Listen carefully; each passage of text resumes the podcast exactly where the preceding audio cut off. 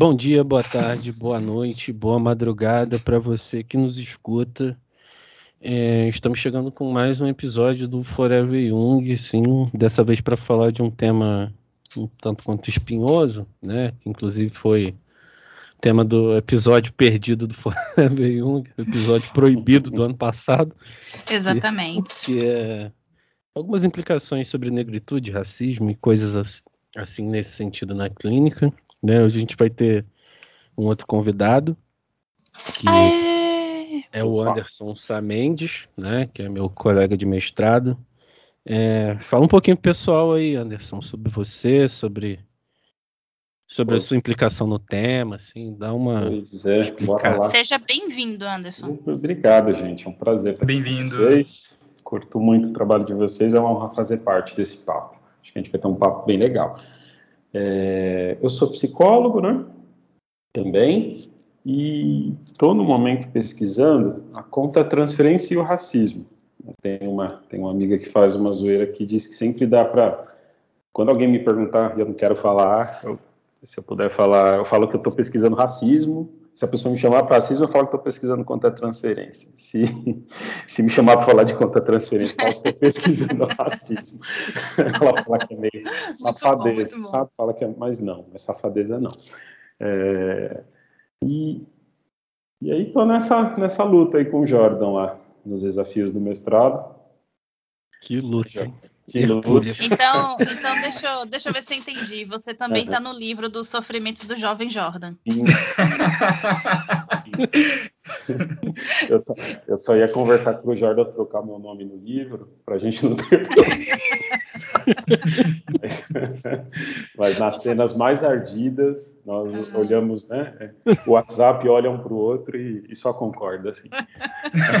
O engraçado é que, assim, o Jordan é muito expressivo, né? Então, tipo, você vê o, o, o, sacão, assim, na cara dele, quando ele tá puto. Ele dá uma enfesada, assim, a sobrancelha fica uma reta só, ele abre o olho, tipo... Porra, é essa que você tá falando? Já, já tá posto, né? Então, já, já tá bem. está nessa luta aí juntos e é, no primeiro momento é isso. Massa. É, deixa eu iniciar os trabalhos aqui. Fala primeiro um pouquinho, se não for te incomodar muito, é, sobre essas, esse, esses dois âmbitos do seu, da sua pesquisa. Não, claro, tanto, a, não, tanto a contra-transferência quanto a questão do, do, do racismo. Perfeito. Ela vem, né? É, o interesse da pesquisa vem de uma de uma experiência. É, ao atender uma pessoa branca, ela ser extremamente racista, assim, eu não digo aqueles racismos de fala corriqueiro, sabe? Não os vícios de linguagem, coisa clara ali, muito bem colocada mesmo. A benção de uma Não uma questão estrutural, assim, né? Isso, isso. Não, não, não era, não é esse antirracismo. E frente a um congelamento, né? Antes de levar isso para análise, para supervisão, a resposta na hora foi um congelamento. Então, a, o interesse com a pesquisa surge desse espaço, né? Como como prosseguir ou entender como os colegas prosseguem, né? dão sequência ali a, a um processo a partir desse congelamento, né? E aí foi por isso que me interessou entender melhor a, a, as as respostas de cada um para conseguir elaborar melhor a minha. Massa. E vem cá, eu sei que pode parecer uma pergunta meio, meio estranha, assim, é porque como a gente está entrando nesse, nessa questão do âmbito da experiência, de reação, como reagir e tal, é, como é que foi a tua reação no sentido é, antes desse choque, sabe? Você já tinha se, se deparado com uma reação dessa? Até porque a gente tem a questão que o, o, o machismo, o, o, racismo, ele é estrutural, né? Então, muitas vezes quando a gente não tem tanto estudo, e mesmo quando a gente tem algum estudo sobre o tema, a gente acaba deixando escapar uma coisa ou outra, ou uma piada muito escrota, uma coisa muito tensa. E uma boa parte das pessoas que vêm para o processo terapêutico não são pessoas, é, digamos assim, que entendem muito do tema, né? É muito raro mesmo vir uma pessoa é, que entenda do tema com alguma questão e apareça assim pronta, digamos assim, com um caminho já já trilhado dentro do processo terapêutico. É, como é que você vê essa, essa reação? Você já sentia isso? Você já passava por isso? Você já tinha tido essa percepção? Ou foi esse momento que foi mais, é, mais pontual, mais, mais agulhento, assim, por assim é, dizer? Eu, eu acho que a partir desse momento tudo ficou bem mais perceptível. Aí foi possível hum. começar a ver isso à torta e à direito, sabe? Aí foi, é, são exemplos assim, ele, sei lá, a pessoa está num momento de dor muito é, trazendo ali uma catarse, talvez, alguma coisa bem. E ela traz aí as questões mais estruturais, né? É, que, algo que não caberia ali no momento, um abrir para aquele tema, né? Um, um, um, investigar sobre aquela questão juntos, para pensar. Você segue e mantém aquela, aquela ligação com a dor com que a pessoa está convocando, e aí foi aparecendo assim a torta direita. Ontem mesmo estava atendendo uma pessoa, um exemplo, a pessoa estava me contando de um momento de prazer, um homem com mais de 60 anos, falando sobre relação, eh, sobre sexo e não sexo, né, assim com a esposa e com outras parceiras. E aí, num exemplo, a pessoa, ah, eu tinha, sei lá, um, um tesão, uma tesão que ela me amarrasse igual um escravo por exemplo. É a pessoa. Nossa! É nesse... Eita! A pessoa podia falar como um salame, mas isso é puta merda. É uma mortadela pendurada. É, tá ligado? E amarrar como uma pamonha, uma pamonha. Uma pamonha, bonitinha, bem amarrada. Não, não era. Então, quando ainda quando está no outro momento, até cabe, ah, como um escravo, como assim? É, cabe um como assim para a pessoa para a pessoa poder falar mais sobre e a gente entender do que cabe, do que sai. Então são, aí eu comecei a perceber isso, é, o quanto acontece, é, fazendo registros assim, mas a partir do congelamento que eu acho que esse campo ficou mais claro. Respondo, tentando voltar e responder sua pergunta, né? Uhum. É, acho que ficou bem mais claro. A partir disso, ou eu não sei se meus óculos ficaram mais voltados para isso também, ali, não sei, ou pelo menos mais atento.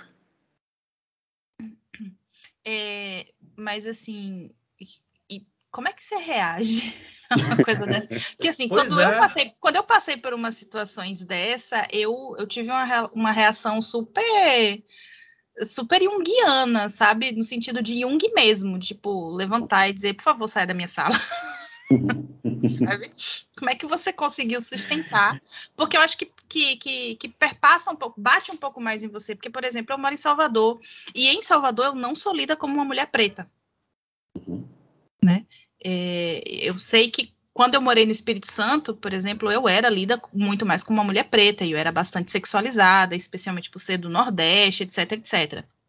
É, então, algumas coisas, é, inclusive, aconteceram no Espírito Santo e tal. É, e como o Espírito Santo é muito pequeno, é, é, meio complexo isso, sabe? Mas como é que isso é, perpassa para você, né? Como é que como é que você lida com essa reação, né? Que é uma reação que a princípio é, é um incômodo muito forte, né? Minimamente, para não falar em raiva e etc. Olha, não, eu não nesse primeiro, né? Nesse nenhum que foi mais gritante, que talvez depois eu conto até, onde a pessoa estava fazendo falando sobre um moreno bonito, alguma coisa do tipo, e eu perguntei o que era um moreno bonito, como assim? Para tentar entender realmente o, o, afeto da pessoa, e ela fez a, uma digressão. Não, Anderson, tipo assim, um moreno bonito, ele não tinha aquele nariz de negro. Por exemplo, você é negro. Nossa! Essa então. Nesse, é, não, eu atendo, gente. Eu acho que talvez é um dado, né? Sou um ah. homem negro e eu atendo nos Jardins, em São Paulo. Então é um. Nossa senhora! É, um, é uma mistura de galera que já teve grana com gente frustrada, sabe? É uma coisa meio. Sim. A culpa sim. é do PT, uma coisa meio nesse campo. Uhum. Então. Já a é parte complicado. De que já é complicado, né? É, joga para todo esse canto.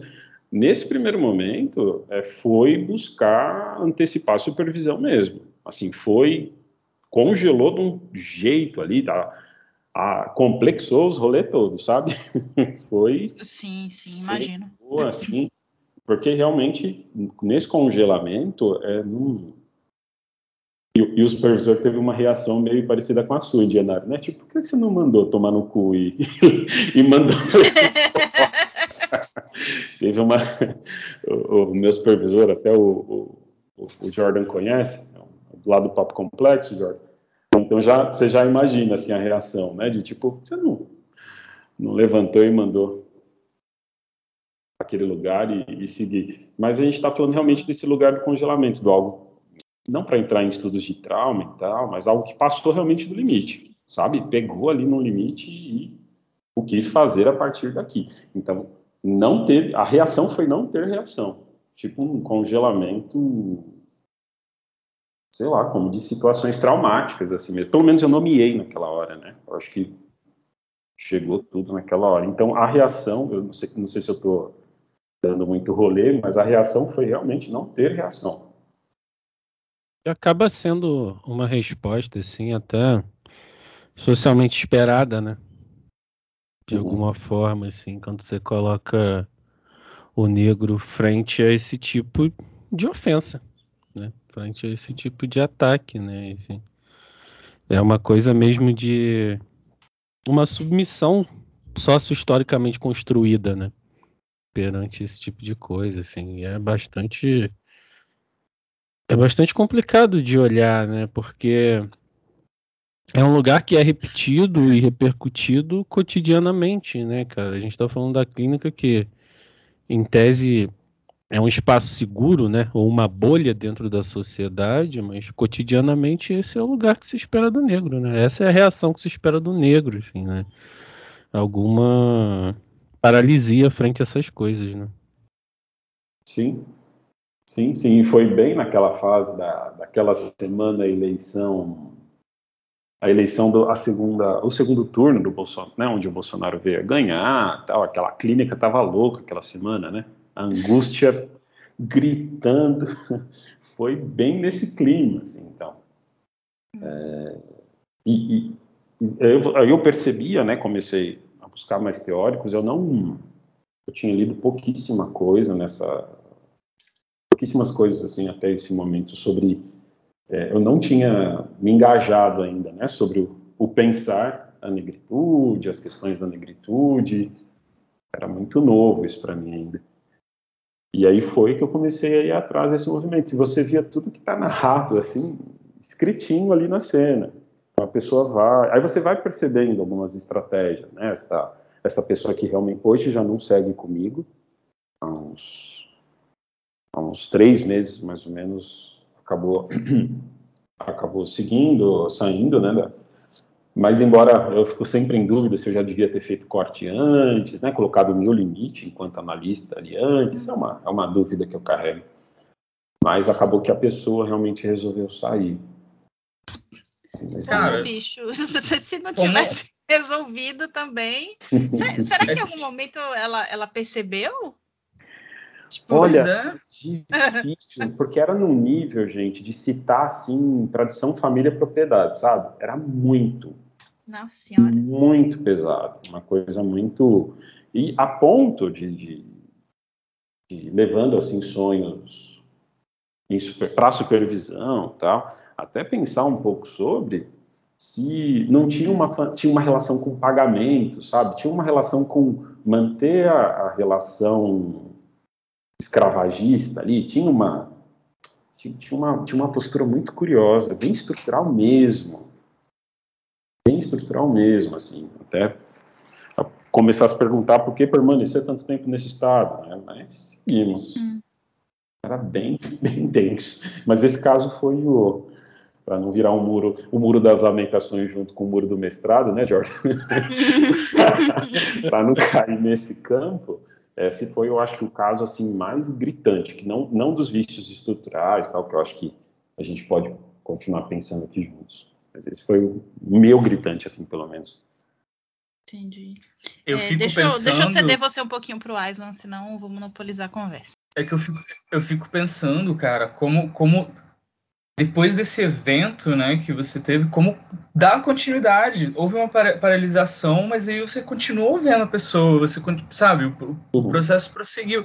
E eu me, me, imagino nessa situação e, tipo, aqueles 10 minutos antes do paciente chegar, eu tá, tipo, extremamente agitado e respirando fundo e me preparando para isso, porque pode voltar a acontecer esse comentário, pode voltar a acontecer essa agressão. E, cara, assim, esse é o, é o comentário que eu queria fazer. Que é, é, eu estou impressionado com dar continuidade, não no sentido de você devia ter cortado, mas também requer coragem isso, você respirar fundo e falar, não, vamos encarar isso aqui, pô. É, era, era, era bem esse lugar. Hoje, com a saída da pessoa, eu questiono assim, um pouco se havia disposição, para a gente pensar em dinâmica clínica, se havia a condição de bancar uma postura dialética, uma, postura onde eu também já não me colocasse, às vezes, numa postura muito defesa, de defesa, né? Hoje, uhum. na saída, assim, eu fico pensando, como que se banca método quando, às vezes, você não, não talvez você não esteja tão aberto para aquele encontro, sabendo que, que pode vir uma pedrada. Tá tudo bem, às vezes sempre eu acho que pode vir pedrada, mas tão declarada, né? Tão congelante como foi essa. Hoje, com a saída dessa pessoa, eu questiono muito sobre ter seguido o, o ou não, assim, sobre a condição realmente de estar lá. Uhum. De sustentar mas, isso, né? É, mas aí você não acha que tem um, um, limite também, não, Anderson, quando você fala assim, essa coisa de como é que a gente sustenta o método? Porque uma coisa é a pessoa ter a raiva dela, né, ter, ter, as questões dela e que isso a gente sabe que essas emoções, esses sentimentos, eles vão acabar sendo refletidos na gente em algum momento. É esperado que isso aconteça, inclusive, para que a gente consiga é, trabalhar mas quando é uma coisa que ultrapassa o nosso limite, né, que vem algo é, que, que, vem algo mesmo no sentido de, de ferir, né, de, de, humilhar e etc.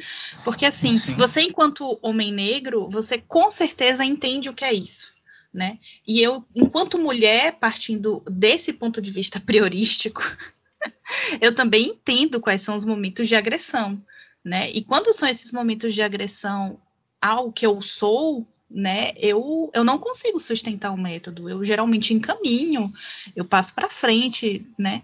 Então eu, eu fico pensando isso mesmo que você trouxe, né? Na minha opinião, eu acho que não tem como sustentar, pelo menos não não até isso ficar limpo, né? No sentido de isso é mesmo da pessoa e eu sustento é, que ultrapassar de limite foi esse, sabe? Uhum. Uhum. É, não, é uma grande dúvida sobre eu não tenho ponto, assim. Mas aí, no, ao mesmo tempo, no momento também era um, nossa, se, se conseguir sair disso, será, sabe aquele, aquele papo do será uma grande transformação para os dois? Sabe, tinha uma coisa meio assim, cara, se eu, se ultrapassar isso, é, era, era uma sensação assim de que eu também poderia, sei lá, sair também diferente daquele encontro. E também se relaciona, né, acredito eu, com essa expectativa do negro frente ao racismo na vida, né, cara? Enfim, porque o racismo é colocado como um desafio que a gente tem que superar o tempo inteiro, né? E de repente isso explode também no seu lugar de trabalho. E aí fica de fato, onde é esse limite, assim? O quanto eu. O quanto mais de racismo eu ainda preciso suportar, o quanto mais contra o racismo eu preciso lutar, porque é uma luta eterna contra o racismo. Sim, sim. Infelizmente, esse é o problema, assim, a luta contra o racismo ela não pode parar, assim, não, não tem um descanso militante contra o racismo, não, não dá para ter, né? Mas isso atravessando o lugar de analista é muito mais complicado, né? Porque é um lugar onde você está para ser atingido, obviamente, né? Porque não dá para se fazer análise junguiana sem ser atingido em algum grau pelo que o paciente traz. Meu maxilar que eu diga. quando isso se dá num aspecto que o que te atinge em algum grau te desmorona tanto, né, assim, por todas as complexidades sócio-histórico-culturais que isso tem, eu acho que fica muito difícil de, de pensar com clareza mesmo sobre isso, né, cara, porque existe um peso né, que essa questão carrega que não é só sua, né? Enfim, ser atingido pelo racismo não é um aspecto individual. Então, é, é, é muito complicado olhar para isso com, com distanciamento, assim, creio eu. Né, assim, eu tive uma experiência com um paciente muito racista, assim, e eu encaminhei na semana seguinte, saca? Por uhum. sentir justamente o quanto. O quanto aquilo me mobilizou, assim, de não querer olhar pra cara daquele filho da puta mais, assim, sabe? Ai, que, mas que inveja de conseguir ter essa reação, ó, já, já ouvia, a, a, Indianara teria uma, já teve uma postura parecida a você. O, o meu supervisor colocou, é, é, a postura invejada por mim, assim, bancar o. Vocês vão tudo para casa do. sabe? É uma uhum. inveja. Cara, assim, eu tenho uma. Eu tenho uma clareza com relação à clínica que é muito muito firme para mim assim né? É, e eu pego muito naquela letra dos Racionais né? Dona Ana fez de mim um homem não uma puta assim. Eu me sentiria muito mal de receber dinheiro dessa pessoa de novo sabe? Porque eu estaria reproduzindo um lugar muito cruel para mim toda vez que eu recebesse o pagamento desse paciente, saca? Eu não ia dar conta disso. Uhum. Sabe? Dessa submissão, assim. E sei lá, cara, às vezes eu acho que eu sou meio extremista mesmo, sou meio. tô mais pra Malcolm X do que pra Luther King nesse sentido, saca? Mas não sei, não, não conseguiria bancar. Ia ser um dinheiro que ia me fazer mal pro caralho, assim. Não, não daria é, pra mim. Não, mas era, Jorge. Era essa, era esse lugar mesmo, até uma certa dificuldade assim com o pagamento, muito muito da transferência, sabe? Você percebia, é uma dinâmica muito muito particular. Não era uma, sei lá, um, um postergar pagamento por por grana mesmo, por não ter ou precisar de algum ajuste, não, era toda uma dinâmica do é, uma dinâmica de poder mesmo. Acho que eu uhum. permaneci nessa realmente para ver um pouco onde isso ia dar, assim, mas foi bem danoso. Foi. Imagino. Porque é um lugar de crueldade, né, cara? Enfim. Uhum. Sim, é, e, e, Anderson, pelo amor de Deus, não entenda como se, sei lá, como se a gente estivesse aqui ao compartilhar essas experiências, tipo, conclamando você e, e é, sabe que, que, a experiência é muito, é muito particular, né? E assim como, como eu falei, como o Jordan também disse, é um lugar que que a gente nem sempre sustenta, né? Uhum. É, essa pessoa em específico, eu estava atendendo, eu estava atendendo a mulher, eu estava atendendo ela, e aí, tipo, rolando ali o, as questõezinhas dela e etc, etc, quando ela me largam, ah, não, porque que aquele, aquele preto, filho da puta, fedido, caralho, não sei o quê. E aí eu falo, eu, eu não não sustentei mesmo, sabe? Acho que talvez eu, eu tenha atravessado também o limite da ética. Eu, eu falei, moça, é, fulana, só um minutinho, é, por favor, me fala um pouquinho disso aí e tal. Ela, não, não sei o que. Começou a, a, a destrinchar, né? Começou a rezar um, um rosário inteiro, um terço inteiro da, de, de, de, ofensas, de xingamentos e tal. Eu falei, olha, é, a sessão está encerrada por aqui, é, a porta é ali, eu vou pedir para que você saia, porque eu realmente não, não consigo tolerar esse tipo de coisa aqui dentro. Ah, porque você não é o profissional. Eu falei, não, para você, gente como você, eu não sou mesmo, não. Então vai procurar alguém que consiga é, sentar aqui e, e, ouvir esse bando de chorume aí que você tá. Essa pororoca de chorume que a senhora tá falando aí. E aí a mulher saiu, obviamente, full putaça comigo, mas foda-se, eu também tava full putaça com ela, sacou? É, e se para mim foi uma coisa muito difícil de sustentar, ainda mais partindo desse dessa coisa que eu já comentei, né, que eu não, em Salvador não sou lida como uma mulher preta. E ponto, né? Mas no Sudeste eu sou lida como tal e eu sou sexualizada enquanto tal né? Então é, é o cheiro da baiana, é o abraço da baiana e tipo, porra, perfume, gente, banho, né? Higiene básica. Higiene básica. Eu não sei o que vocês estão. Higiene básica que... mesmo. Tipo, tá tudo é. bem. Sei que vocês estão esperando, sabe? Mas. O que, que a baiana tem? É, é uma banho. Não sei o que acontece com vocês, mas. Enfim, e, e, isso é muito, é muito tenso, né? Esse limite é muito complicado. Mas quanto o quanto essa relação de poder, né, que você traz nessa coisa da transferência ficou palpável e tudo. É, onde mais que você consegue perceber que a mão, né, nessa relação da transferência, por exemplo, pesa, né, com essa relação, além da relação de poder? Você já passou por algum processo de, de sedução, de, sabe, tipo, nossa, gostoso, sabe? Ah, aí o pack é completo, né? Então já. Por que, você fez esse sotaque carioca, Indiana? foi muito específico. Nossa, foi, foi, bem específico. Foi bem. Foi Olha, tão específico assim nunca aconteceu. De nada carioca. Que bom. Mas as fantasias sobre ah, essa, a sexualização com, com é bem. Aí você consegue separar, eu acho, bem na hora, porque é bem estrutural, sabe? É bem o comentário. A pessoa tá lá conhecendo outra pessoa e, e, e é negro, e aí solta um, ah, você sabe como é, né? Tipo, e faz o final com a mão. Tem uma. Então. é, não. É, a galera tá animada.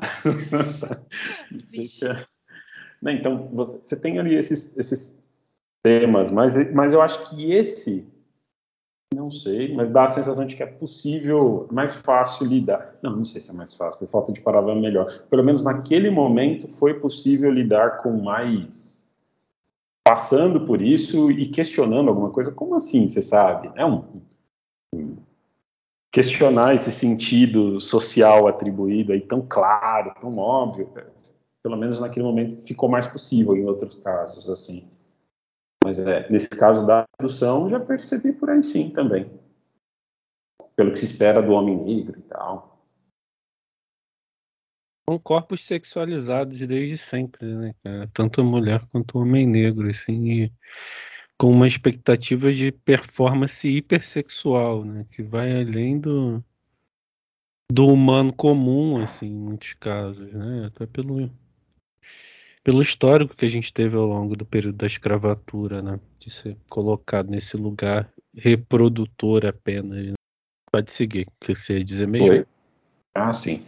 Não, tava falando que a ponto, a ponto de você ficar sabendo o, sei lá, o tamanho do, da genital da pessoa antes de saber, sei lá, nada dela, né? Isso Sim. fica muito claro. Então tá posto quando a pessoa já coloca isso como não sei, é estranho, chega quase como uma compensação. É, um, um, é negro, mas tem isso, não sei. Fico pensando nessa, né, em como essa apresentação realmente acontece. É um lugar muito difuso, né, cara? Assim, é, tanto socialmente, historicamente, tal, mas eu acho que o lugar do negro enquanto paciente na clínica também é um lugar novo Uhum. Sabe? Não é uma. Não é uma galera que estivesse, né, com muita condição de frequentar o setting de psicólogos ao longo da história e da psicologia, principalmente no Brasil, assim, com alguma tranquilidade, né, sabendo quão elitista é a nossa psicologia, né? Então, uhum. às vezes o paciente negro chega nesse lugar também já reproduzindo parte dessas expectativas sociais, né, e desses preconceitos, assim, sem nem se dar conta. Né? Sim. Tem muita Eu... coisa, né, que, que atravessa isso. É... Porque é muito irônico, né, assim, porque se você for olhar, assim, num aspecto geral, em atendimentos sociais, assim, os negros são a grande maioria, né? Por conta de um, de um aspecto Sim. de racismo e tal. E ocupam muito essa demanda, mas é difícil pensar essa coisa do preto pagando o valor cheio e tal, porque socialmente não era um lugar que essas pessoas poderiam estar, né? Isso foi negado durante muito tempo, assim. Sim, na, na revisão de literatura né, que, eu, que eu fiz para a minha dissertação, eu, eu, pego um artigo onde o, o, analista trabalha muito isso, é um analista branco, né, falando do quanto ele recebe, enquanto ele recebe ali a, a analisando a negra, e, ele, e ela trabalha no hospital e ele, é, ele, ele intui que ela é enfermeira. E quando eles vão. Tá, acho que tá tudo bem a conexão? Tá, tá, ah, tá. Não deu, deu alguma oscilação aqui, eu não sabia, estava aqui.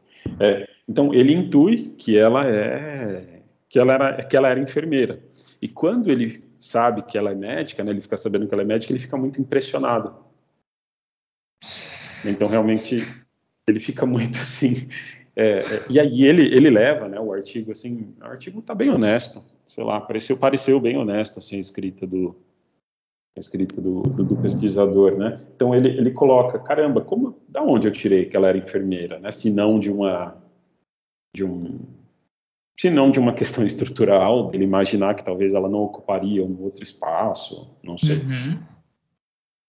Cara, uma das situações mais constrangedoras que eu já tive na clínica, assim, aí, pessoalmente constrangedoras, foi no final, assim, né, acertando a questão de valores com os pacientes, eu sempre pergunto, esse valor ficou ok para você, né, tá tudo certo e tal. E aí, nesse caso, era um homem negro que já tinha me falado da sua condição financeira, que era uma boa condição, né, bem acima da, do que a gente vê sendo socialmente aplicado e tal. E aí eu fui fazer essa pergunta, né, na, no automatismo da coisa, né? Assim, esse valor ficou ok para você? E eu parei assim, caralho, cara, a gente tá aqui essa entrevista inteira falando de falei explicitamente com ele, a gente tá aqui essa entrevista inteira falando de racismo, de como ele te atravessa assim. E sem perceber, eu coloco uma pergunta que tem um cunho racista nesse contexto, né? Uhum. Sim. Enfim. Sim, sim, não, totalmente. É, cara. Que bom que ele pôde contar com a tua honestidade, porque realmente é. Você pega ali na, na hora que faz, faz todo sentido. É, o, o, o, esse valor é possível, tá tudo certo, alguma coisa do tipo. O certificar-se, né? A gente está dizendo que talvez está um pouco impressionado. Pois é, né, cara? Enfim. E aí, é, ele levou numa boa, até porque a gente teve uma boa transferência ali e tal, mas é algo que às vezes a gente tem que se atentar, né, enquanto analista, porque automatismos acontecem na clínica, né? Por mais que a gente vá vá trabalhar numa perspectiva individual, né? Tem algumas coisas da rotina clínica que são coletivas, uhum. né? E às vezes é nesse nesse aspecto rotineiro que a gente é, é enganado, né? Que a gente se deixa atrair por essas coisas, assim. Sim, sim. Com certeza. Tem todo um, um caráter, né, que é, é muito, muito complexo de pensar. Bom, pensar na negritude é complexo pra caralho, né? E pensar as implicações sociais que isso tem no Brasil, né, que foi o maior recebedor de negros escravizados do mundo, tem implicações maiores ainda. Né? Mas, no geral, eu acho que é um público que acaba sendo muito. Primeiro que negado né, o acesso à saúde mental por questões financeiras, e segundo, eu já percebi isso. Assim, algumas pessoas vêm justamente com essa dificuldade, né, principalmente quando é um atendimento social, de sustentar né, essa coisa de que ali vai ter algum assistencialismo, né? Pensando nessa ótica, né? De que ele vai ter algum assistencialismo e tal, ou que por não poderem pagar o valor cheio, às vezes o, o serviço vai ser de uma qualidade inferior. É um negócio que já me deparei às vezes nos atendimentos. Sim, e te obriga nessa hora esse, esse o estar nesse revisionismo, né? Ele é ele é sempre difícil né, o, o, nessa, nessa auto-observação. Tanto é que, não sei, já tive talvez até essa conversa com o Jordan antes, falando sobre, num primeiro momento, no interesse em fazer uma autoestima.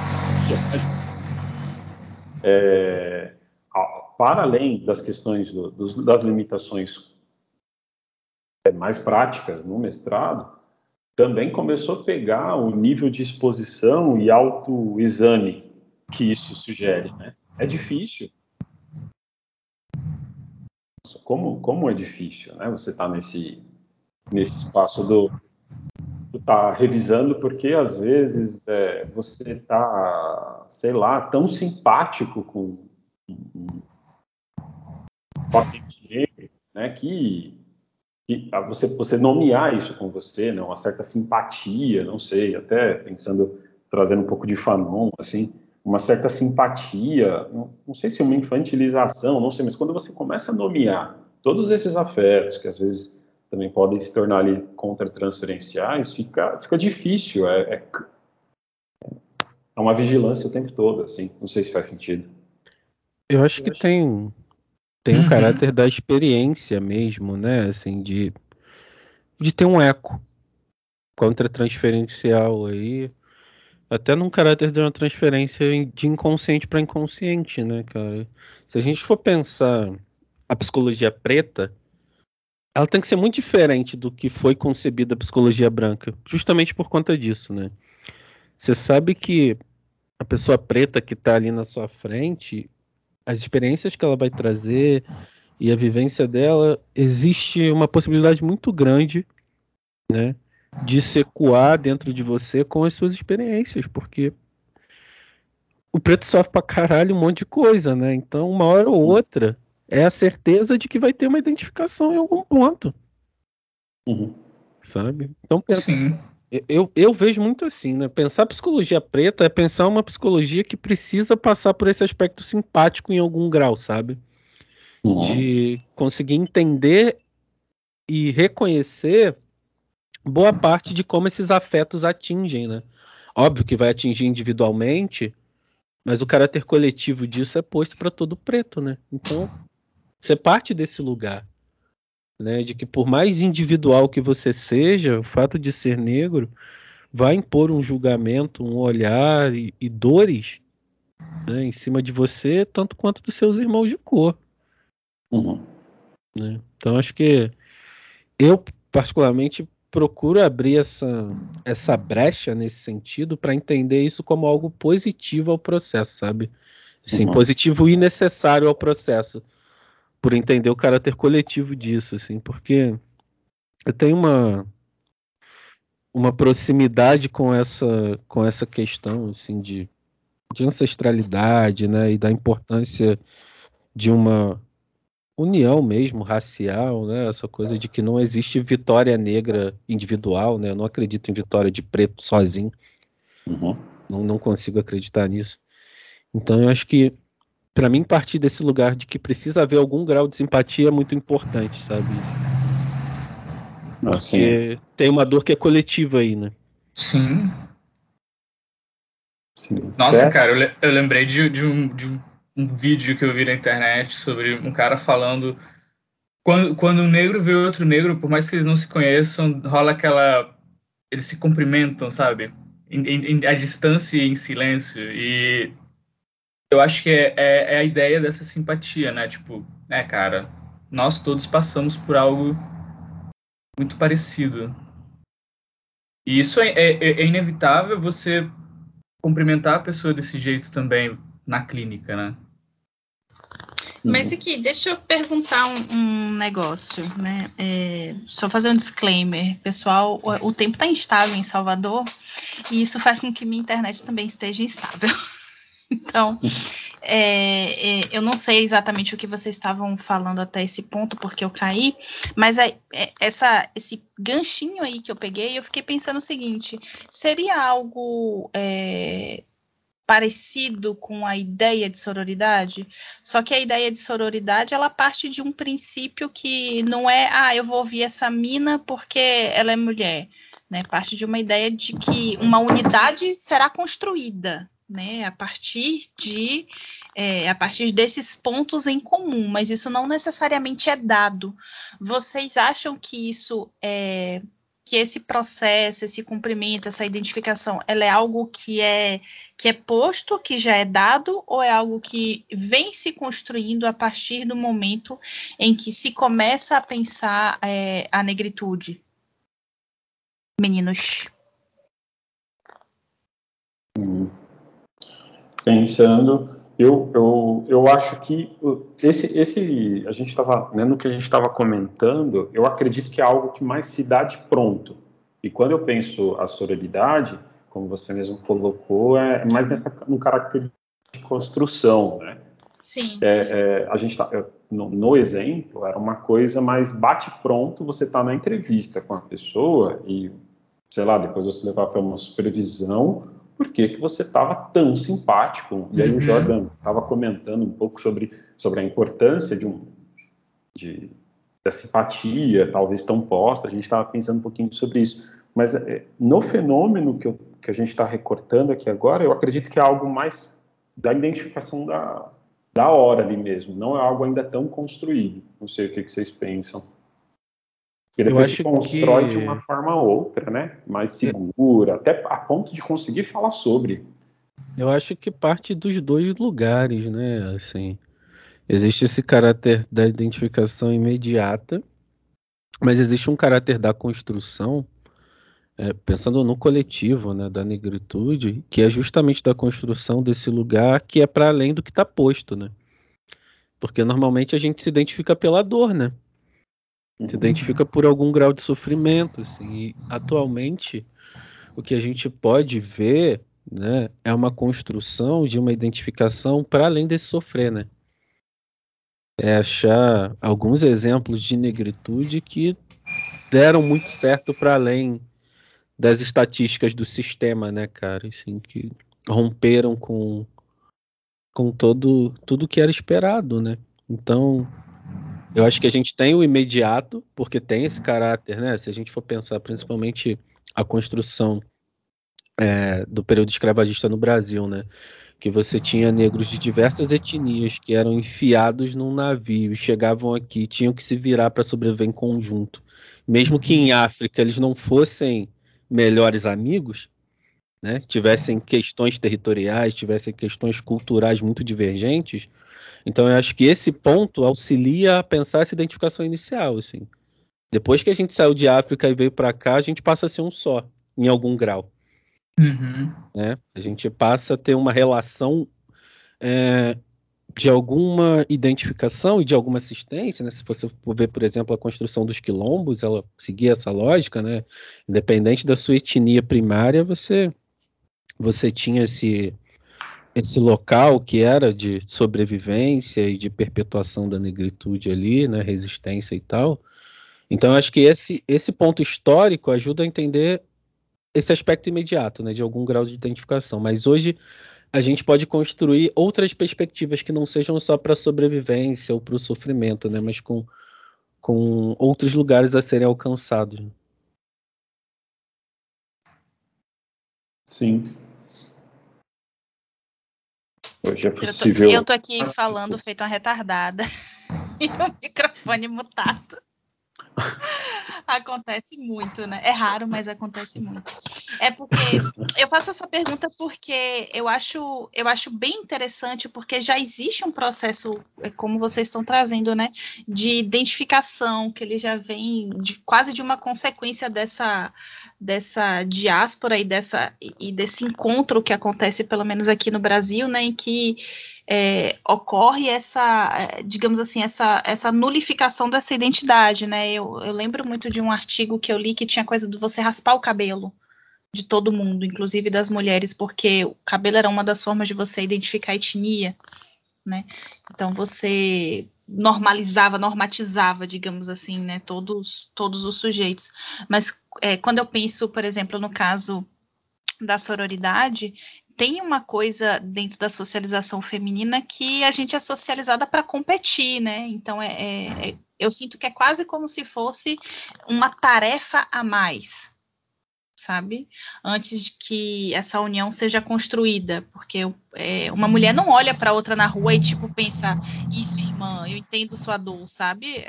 Via de regra, a gente é, é socializada para olhar uma, uma para outra e pensar nossa, que escrota, que, que esse vestido tá completamente errado, sabe? Tipo, que maluca tá usando isso, lurex de manhã cedo, sabe? Então é uma, é uma socialização que é um pouco diferente. É, partindo desse, desse pressuposto e pensando nisso aí que vocês disseram, essa identificação ela também ocorre quando vocês encaram uma mulher preta na clínica, quando ela vem para vocês? Isso é mais fácil também de acontecer, delas virem procurando porque é uma pessoa preta atendendo? E especificamente mulher, hum. no caso. Olha, eu, eu acredito Nossa. que sim. Eu acredito que sim. Desculpa, Isa, você ia falar, desculpa, eu entrei. Não, não se preocupe. Ah. É, é que é uma pergunta bem complexa. Primeiro, primeiramente, estou bem mais quietinho hoje porque estou aprendendo de vocês, gente. Não é. é, eu acho que me falta muito estudar esses aspectos. Também ter, ter experiência nesses aspectos, mas uma vez, há muito tempo atrás, há uns 3, 4 anos, eu, eu atendi uma mulher preta. E foi uma experiência incrível para mim, porque, cara,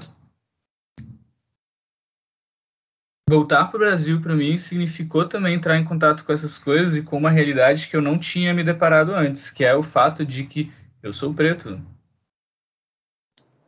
Sabe? Que Aqui ou no México você também é lido como? aqui, Hum.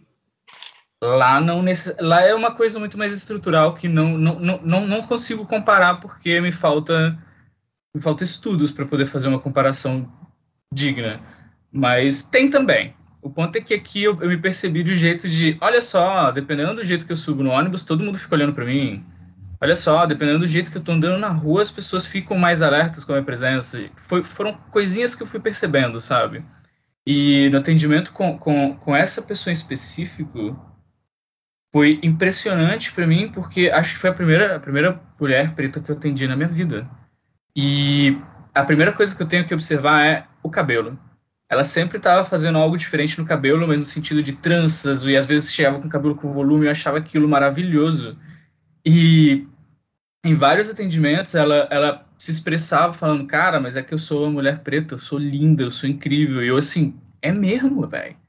E me colocava ante a minha, a minha negritude, sabe? Me pensando também como, peraí, olha, olha a força que ela tá expressando isso dela e olha como isso tá me, me obrigando a me olhar nesse sentido também, a perceber essas, essas situações muitas vezes incômodas e muitas vezes violentas que ela passa pela cor dela e reparar também nessas situações que, cara, eu não, não sabia olhar para isso. Então, essa é uma, é uma única experiência muito minúscula, mas foi muito importante para mim porque me fez me questionar nesse lugar também. Mas Nossa, quem tá, quem tá numa zona, né, de maior miscigenação, com uma pele mais clara, só se dá conta da negritude através do choque, assim. É só quando o ego toma uma porrada Uhum. que o sujeito percebe que não é igual aos outros. Né? Quem tá Com nesse, certeza. nesse aspecto de, de pensar né, que a, a partitude, né, por exemplo, tem muitas facilidades de passar batido, né? Só se dá conta que não é branco, cara. Quando toma uma porrada da vida em algum sentido, assim, sabe? E, e, e percebe que as coisas são diferentes, assim. Foi, foi uma, uma coisa muito louca. Uma vez eu tava andando Quando na a rua gente, encontrar. rapidinho, quando a gente desligar o microfone, eu vou contar um caso pra vocês. Com o microfone ligado, eu não posso falar isso não. Mas não é caso de clínica. Caso de, de, de vida. Casos Manda de família. Caso de família. Manda aí. Foi, foi uma, uma- um, desses eventos assim que, que aconteceram comigo foi que eu tava andando na rua de boas com meu fone, encontrar uns amigos. E tipo, tinha um cara na minha frente que eu nem tinha reparado, e de repente ele parou, me olhou e falou: Você vai me assaltar? E eu tirei meu fone e falei: Que, meu irmão? Tipo, nada a ver, cara. Ele falou: Você pode andar na minha frente? Eu assim. Porra, ok, beleza. Mas são, são essas pequenas experiências que eu não, não tinha olhado, não tinha integrado, não tinha, sabe, não, não, não tinha percebido realmente, absorvido elas, que com esse atendimento com essa pessoa em específico, eu olhei para isso e falei, olha só, essas coisas estão acontecendo. Inclusive estão acontecendo o tempo todo comigo e eu não percebo. Por que eu não percebo? Qual o problema disso? Então, foi, foi legal, foi, foi muito positivo para mim. Mas é, é muito mais fácil, por exemplo, você ter essa experiência, é, Aislan, no Espírito Santo. Uhum. Você sabe Verdade. que eu, eu fiz. Quando eu cheguei no Espírito Santo, a primeira vez que eu fui visitar, é, eu andava na rua e eu me sentia muito estranha, porque não tinha ninguém do meu tom de pele na Sim, cidade. sim. E eu, eu lembro que, tipo, eu, mó inocente, virei pra minha mãe e perguntei: mãe, aqui não tem preto, não? E ela olhou assim para mim, ela. É mesmo, né? Aqui tem pouco. Falei: é muito estranho isso, porque é, Salvador, eu acho que é a cidade mais negra fora da, da África, né? Eu acho. Sim. A Bahia, de forma geral, Bahia mas Salvador é a também. maior população negra do Brasil, inclusive, tá na Bahia. Então, tipo, é, é, eu, eu é, sabe, me lembra aquela, aquela tirinha do Super Choque? Sabe, tipo, aqui eu sou só um garoto. Uhum. Né? Eu, não sou, eu não sou diferente. em Salvador, eu sou só uma mulher. Né? Óbvio que, como eu falei, eu, eu, não sou lida dessa forma, porque ninguém fica me olhando quando eu entro numa loja, ninguém fica prestando atenção na minha bolsa quando eu estou em algum lugar, né? Uhum. É, mas no Espírito Santo acontecia isso. E era muito estranho. E eu olhava para o lado e eu, eu não me sentia de forma alguma. É desconfortável, né? É, é bastante desconfortável. desconfortável. E eu só fico figurando, assim. Foi no Espírito Santo que eu tive essas primeiras experiências de choque, como o Jordan falou. E eu só fico figurando como é isso, passar, passar por isso todo dia. Sim. Tipo, que desgraça, velho. Não, e no, nos exemplos que vocês estão colocando, é, eu lembrei, tudo bem que vai eu não quero perder todos os pontos da Grifinória com Jordan agora, mas antes de me tornar uma pessoa, um, um Jungiano sério, a gente já fez muita besteira nessa vida, né? Já não tive Jung na graduação e tal. E uma vez, há uns 10 anos, é, eu fui para ver qual é que era, agora, a, a, a ligação vai cair agora. É, foi numa, numa vamos ver, vamos ver. vamos ver. Vai cair agora. Há uns 10 anos, para além de todas as bizarrices, claro que hoje já eu critico isso, está tudo certo. Mas para ser honesto com, com o papo aqui. Né? É, teta Healing, cara. Aí, bizarro. Eita. Eita, pesadas, drogas pesadas, drogas pesadas, assim.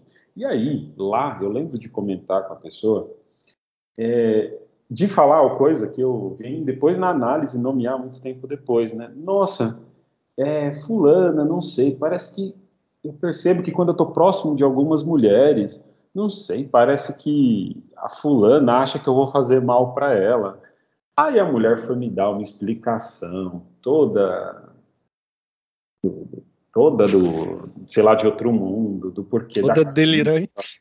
Toda delirante para depois, em um momento de análise, né, numa análise séria, só chegar e, e, nomear aquele incômodo que eu sentia quando eu chegava nos ambientes brancos que eu frequentava. Então, não a viagem estratosférica do talvez em outra vida, sei lá o que aconteceu com uma mulher e tal, muito mais num campo do o que é que eu recebia, ou que eu já nomeava e percebia ao chegar num lugar que só tinham pessoas brancas. O olhar dessas pessoas, né? Eu digo, o caminho que se faz analítico para entender isso é muito longo. Hum. E tem uma coisa, né, assim, que a gente vê, principalmente da reclamação de pacientes negros, é o quanto o analista branco não consegue segurar a onda de chegar nesse lugar e, olha, isso aí é racismo, né, não? Uhum. Sabe? Tem, tem muita, tem uma fala muito grande nesse sentido, né? De como o racismo é ignorado enquanto estrutura social e é tratado apenas no caráter individual do que, que o sujeito precisa ou não suportar, né, cara? Sim, sim o que, que ele precisa mudar ou trabalhar, assim. Só que numa sociedade racista não tem muito, muito ponto de ação, né? Acho que a minha experiência, né, nesse sentido, assim, eu tenho duas experiências muito marcantes. Uhum. Curiosamente, as duas envolvem meu pai, né? Que é, tem a pele bem escura mesmo, assim. E eu lembro de ter uns 11 anos na primeira, e eu sempre morei no morro, né, cara? Fui uma família bem pobre e tal. E aí, meu pai é eletricista. Eu tava no portão de casa, assim, brincando. E aí, ele tava chegando e. Tava tendo. Tava tendo dura, né? Da PM, assim. É, e curiosamente as duas envolvem polícia também. É, e aí meu pai estava chegando tal, e aí a polícia estava procurando alguém, né? E estava revistando né, as mochilas das pessoas, coisas das pessoas.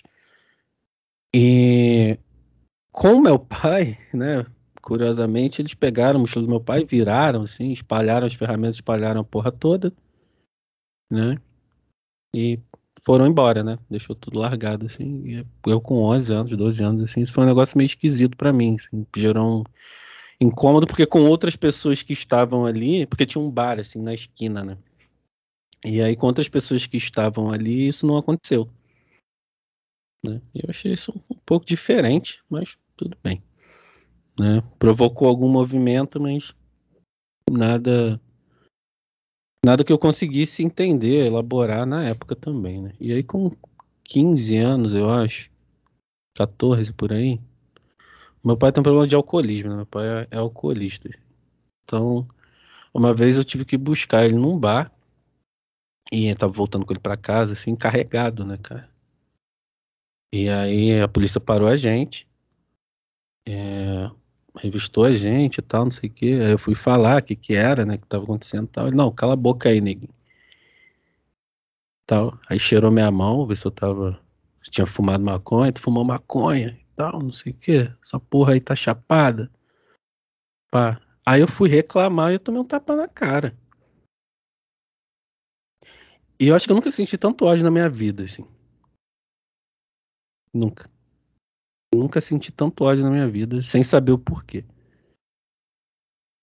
E aí dispensaram a gente tal, a gente foi para casa e isso me, me marcou muito, assim. Me marcou muito mesmo. Mas como minha pele é bem mais clara, né, ainda tinha as vantagens da parditude, né? Assim, que o pardo ele é tipo um meio elfo, né, cara?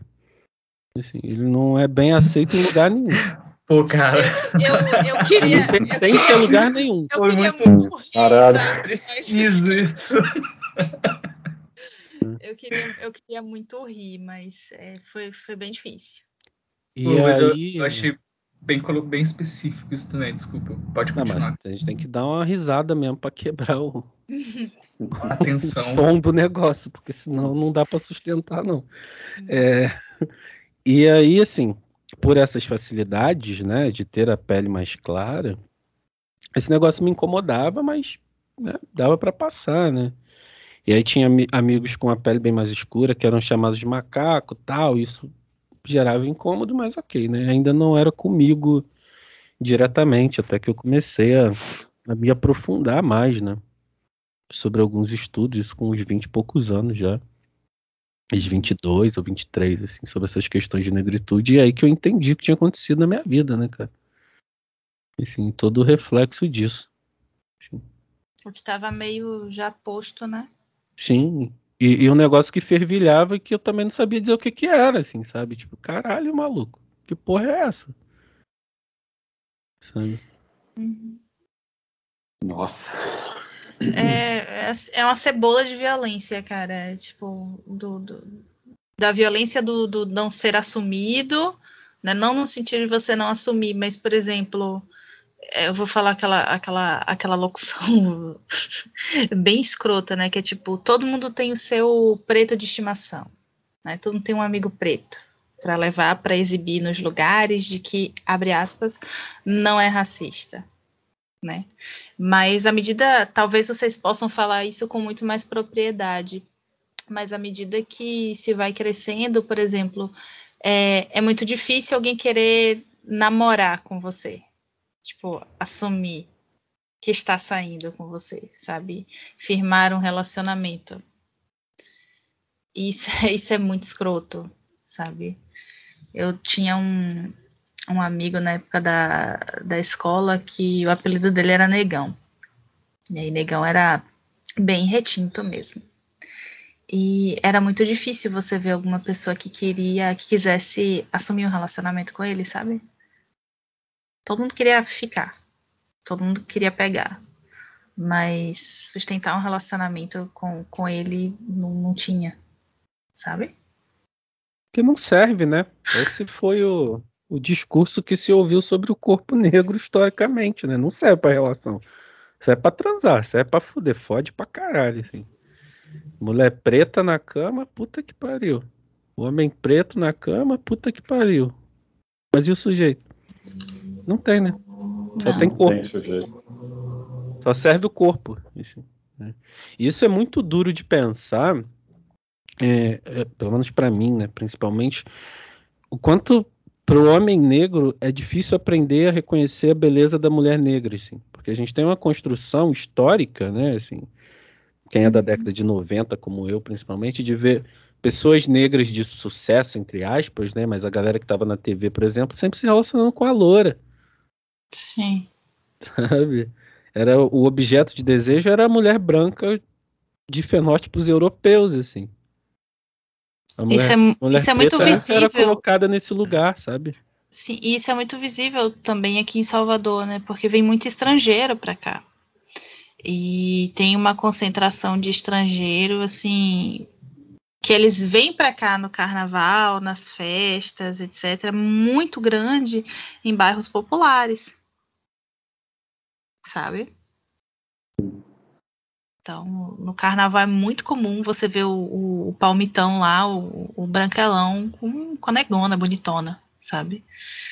E vice-versa. E é um negócio assim que, tipo, o que chama muita atenção no carnaval. Né? É uma das coisas que chama logo atenção no carnaval. E se tem esse processo do lado masculino, obviamente tem esse processo do lado feminino também, né? Então. Sim. Sem dúvida, cara. Porque é muito o que a Neuza Santos coloca, né? Assim, é tornar-se negro, né, cara? Enfim, aí você tem que reconhecer os impactos que isso tem socialmente. Não, não existe, cara. Eu não consigo pensar assim. E aí, Jung que me desculpe. Mas eu não consigo pensar somente o caráter individual disso, né? Como a construção desse sujeito, sabe? Hum. Não dá. Não dá. Não dá para olhar só individualmente, assim. Não consigo pensar que o sujeito vai conseguir se construir negro, se aceitar negro, olhando a partir somente da própria experiência, cara. A partir dele no mundo, assim. Ah, dentro dessa configuração que a gente tem, não, não tem como, né?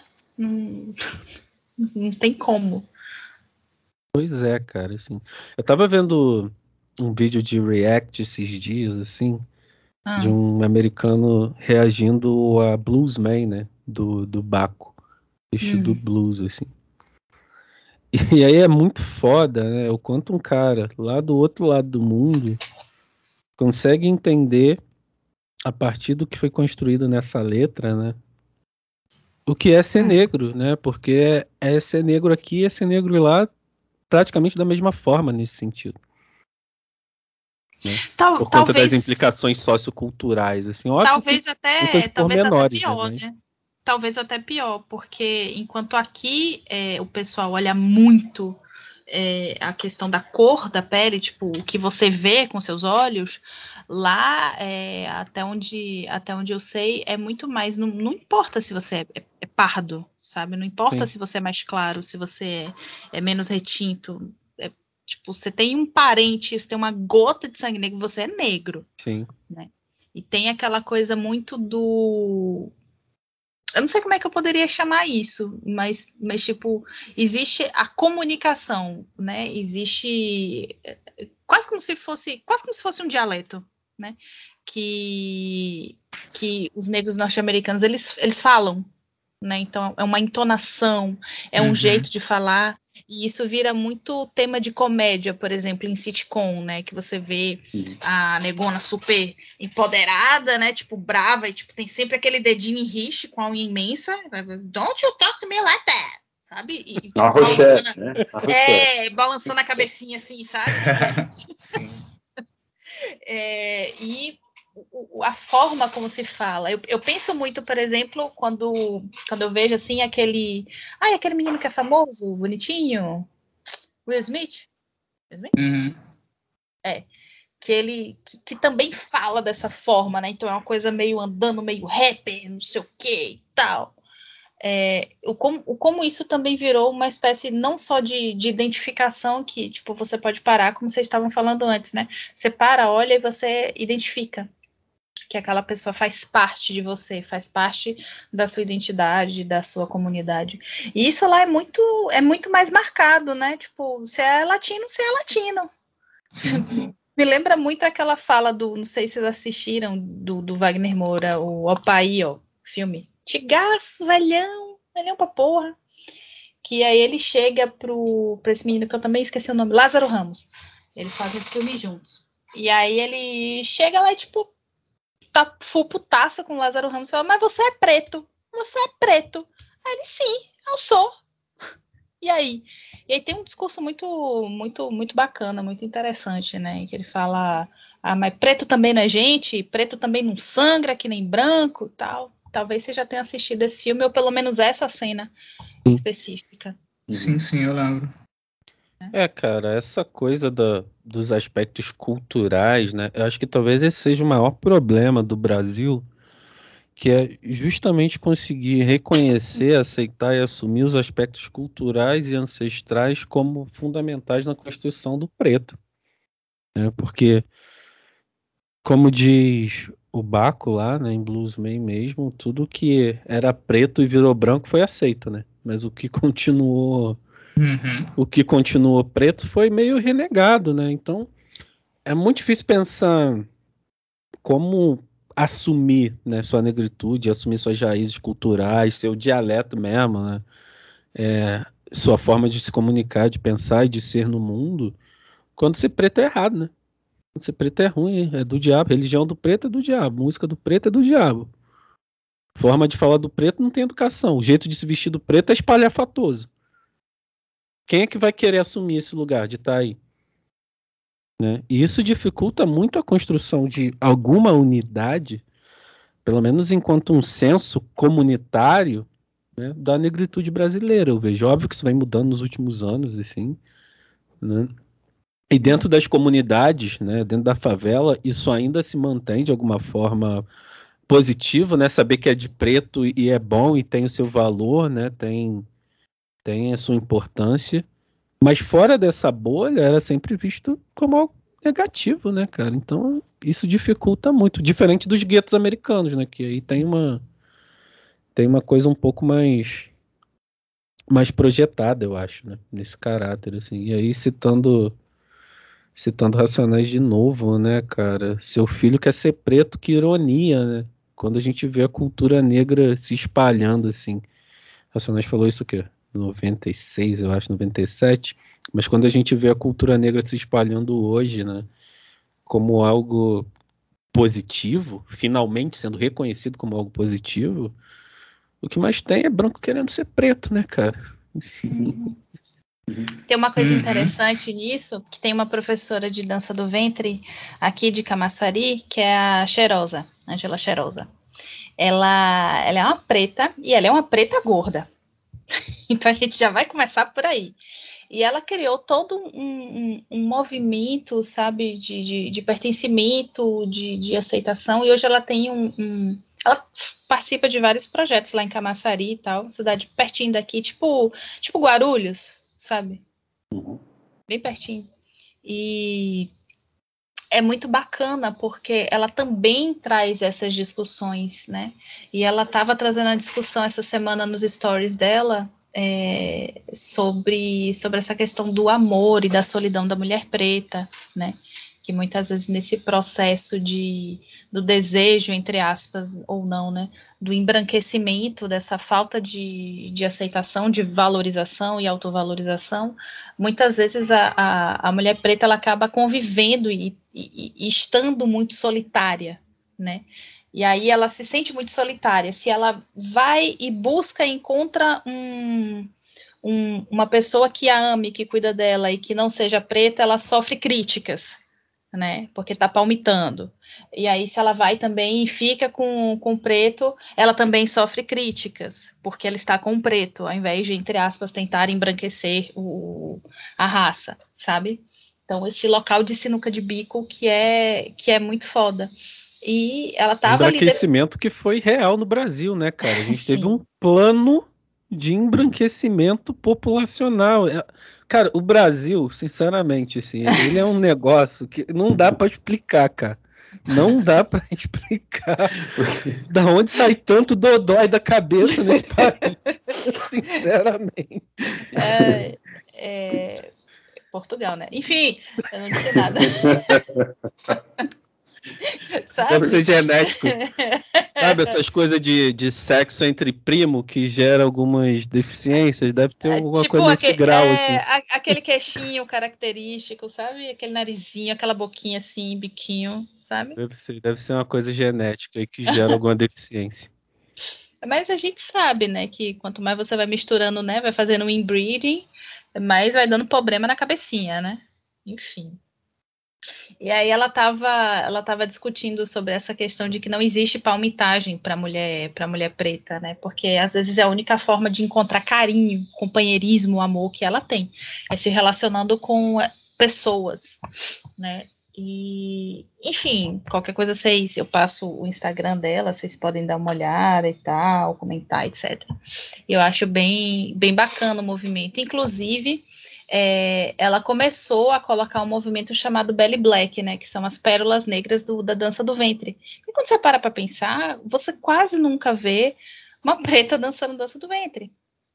Você fica assim, caralho, cadê, né? Geralmente você vê a pessoinha branquela, cabelo preto, grandão, liso, né? Eu que eu digo, Nossa, inferno, todo final de ano espetáculo, que eu tenho que fazer escova no meu cabelo e meu cabelo tá na cintura você está contando e eu não estou conseguindo. Sabe quando você não está fechando a imagem? Assim, eu acho que eu nunca vi uma dançarina. eu, estou assim tentando.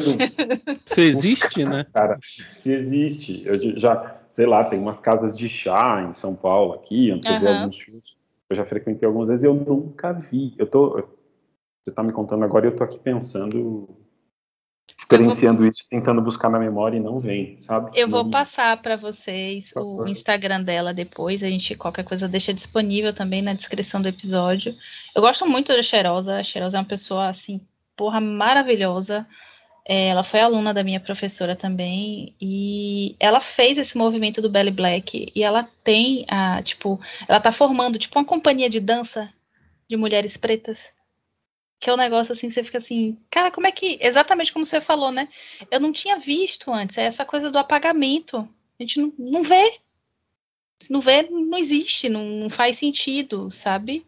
É, e é muito, é muito legal, porque tem umas gurias de cabelo curtinho, tem umas gurias de, de, de trança, tem tem uma, uma menina que não faz parte da, da, do Belly Black, mas que ela também é ela também é preta, ela tá dançando num restaurante aqui de Salvador, que é a Joyce, ela também é professora.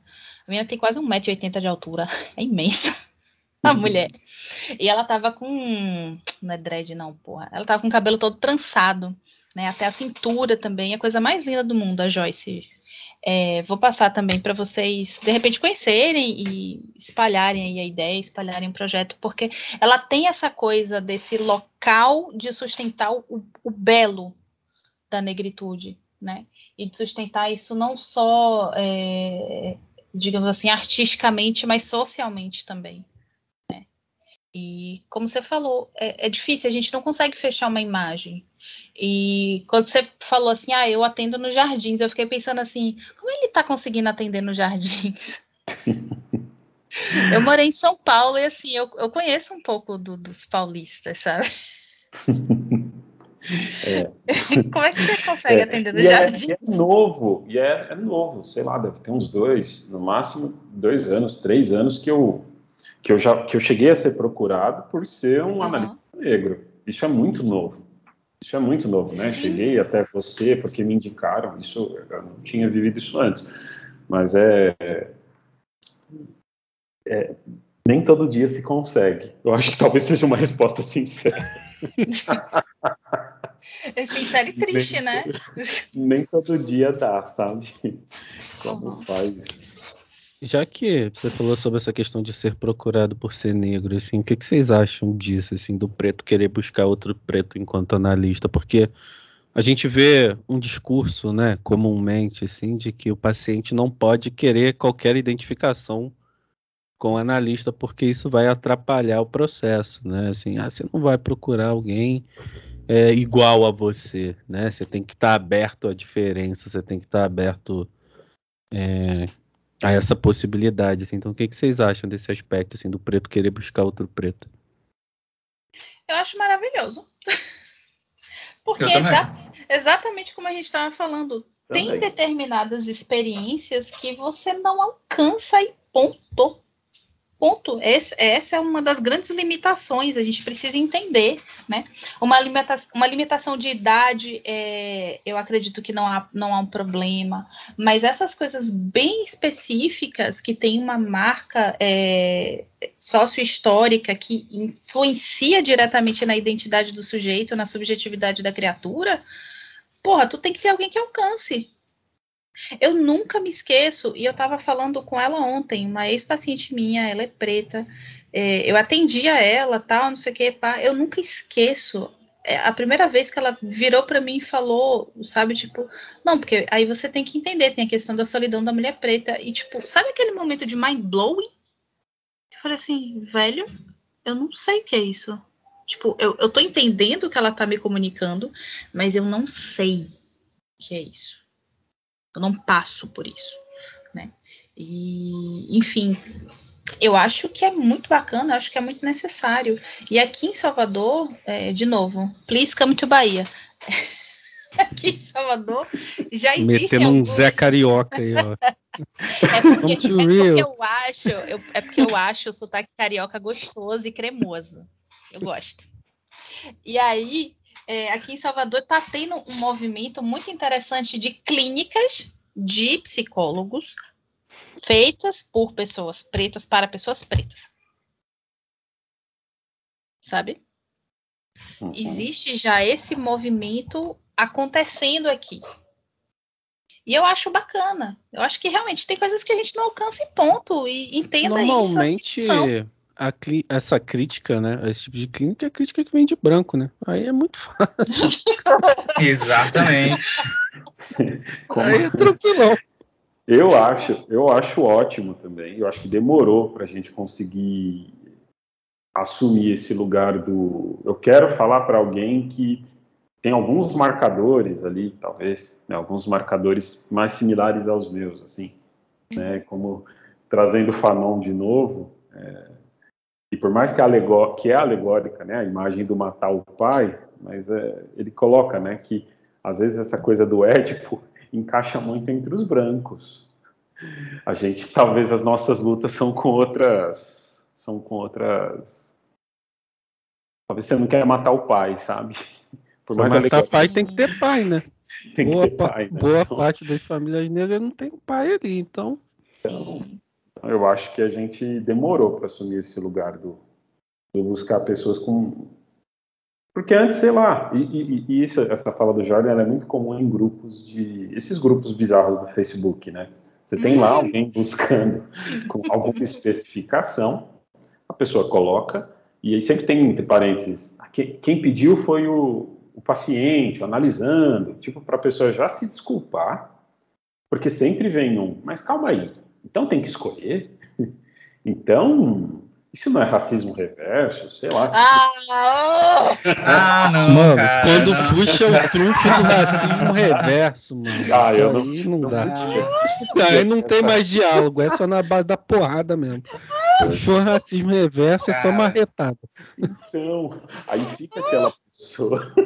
A Indianara parece, eu não tô vendo, mas parece que ela tá se segurando a boca pra não eu, eu tô. Eu vou ligar um vídeo pra você olhar pra minha cara. Porque é muito esse espaço, né? E aí, e às vezes você tem lá, sei lá, um, uma pessoa que está buscando para ela e ela recebe milhões de comentários assim de da sociedade dos psicólogos, né? Deixando muito claro o que eles pensam.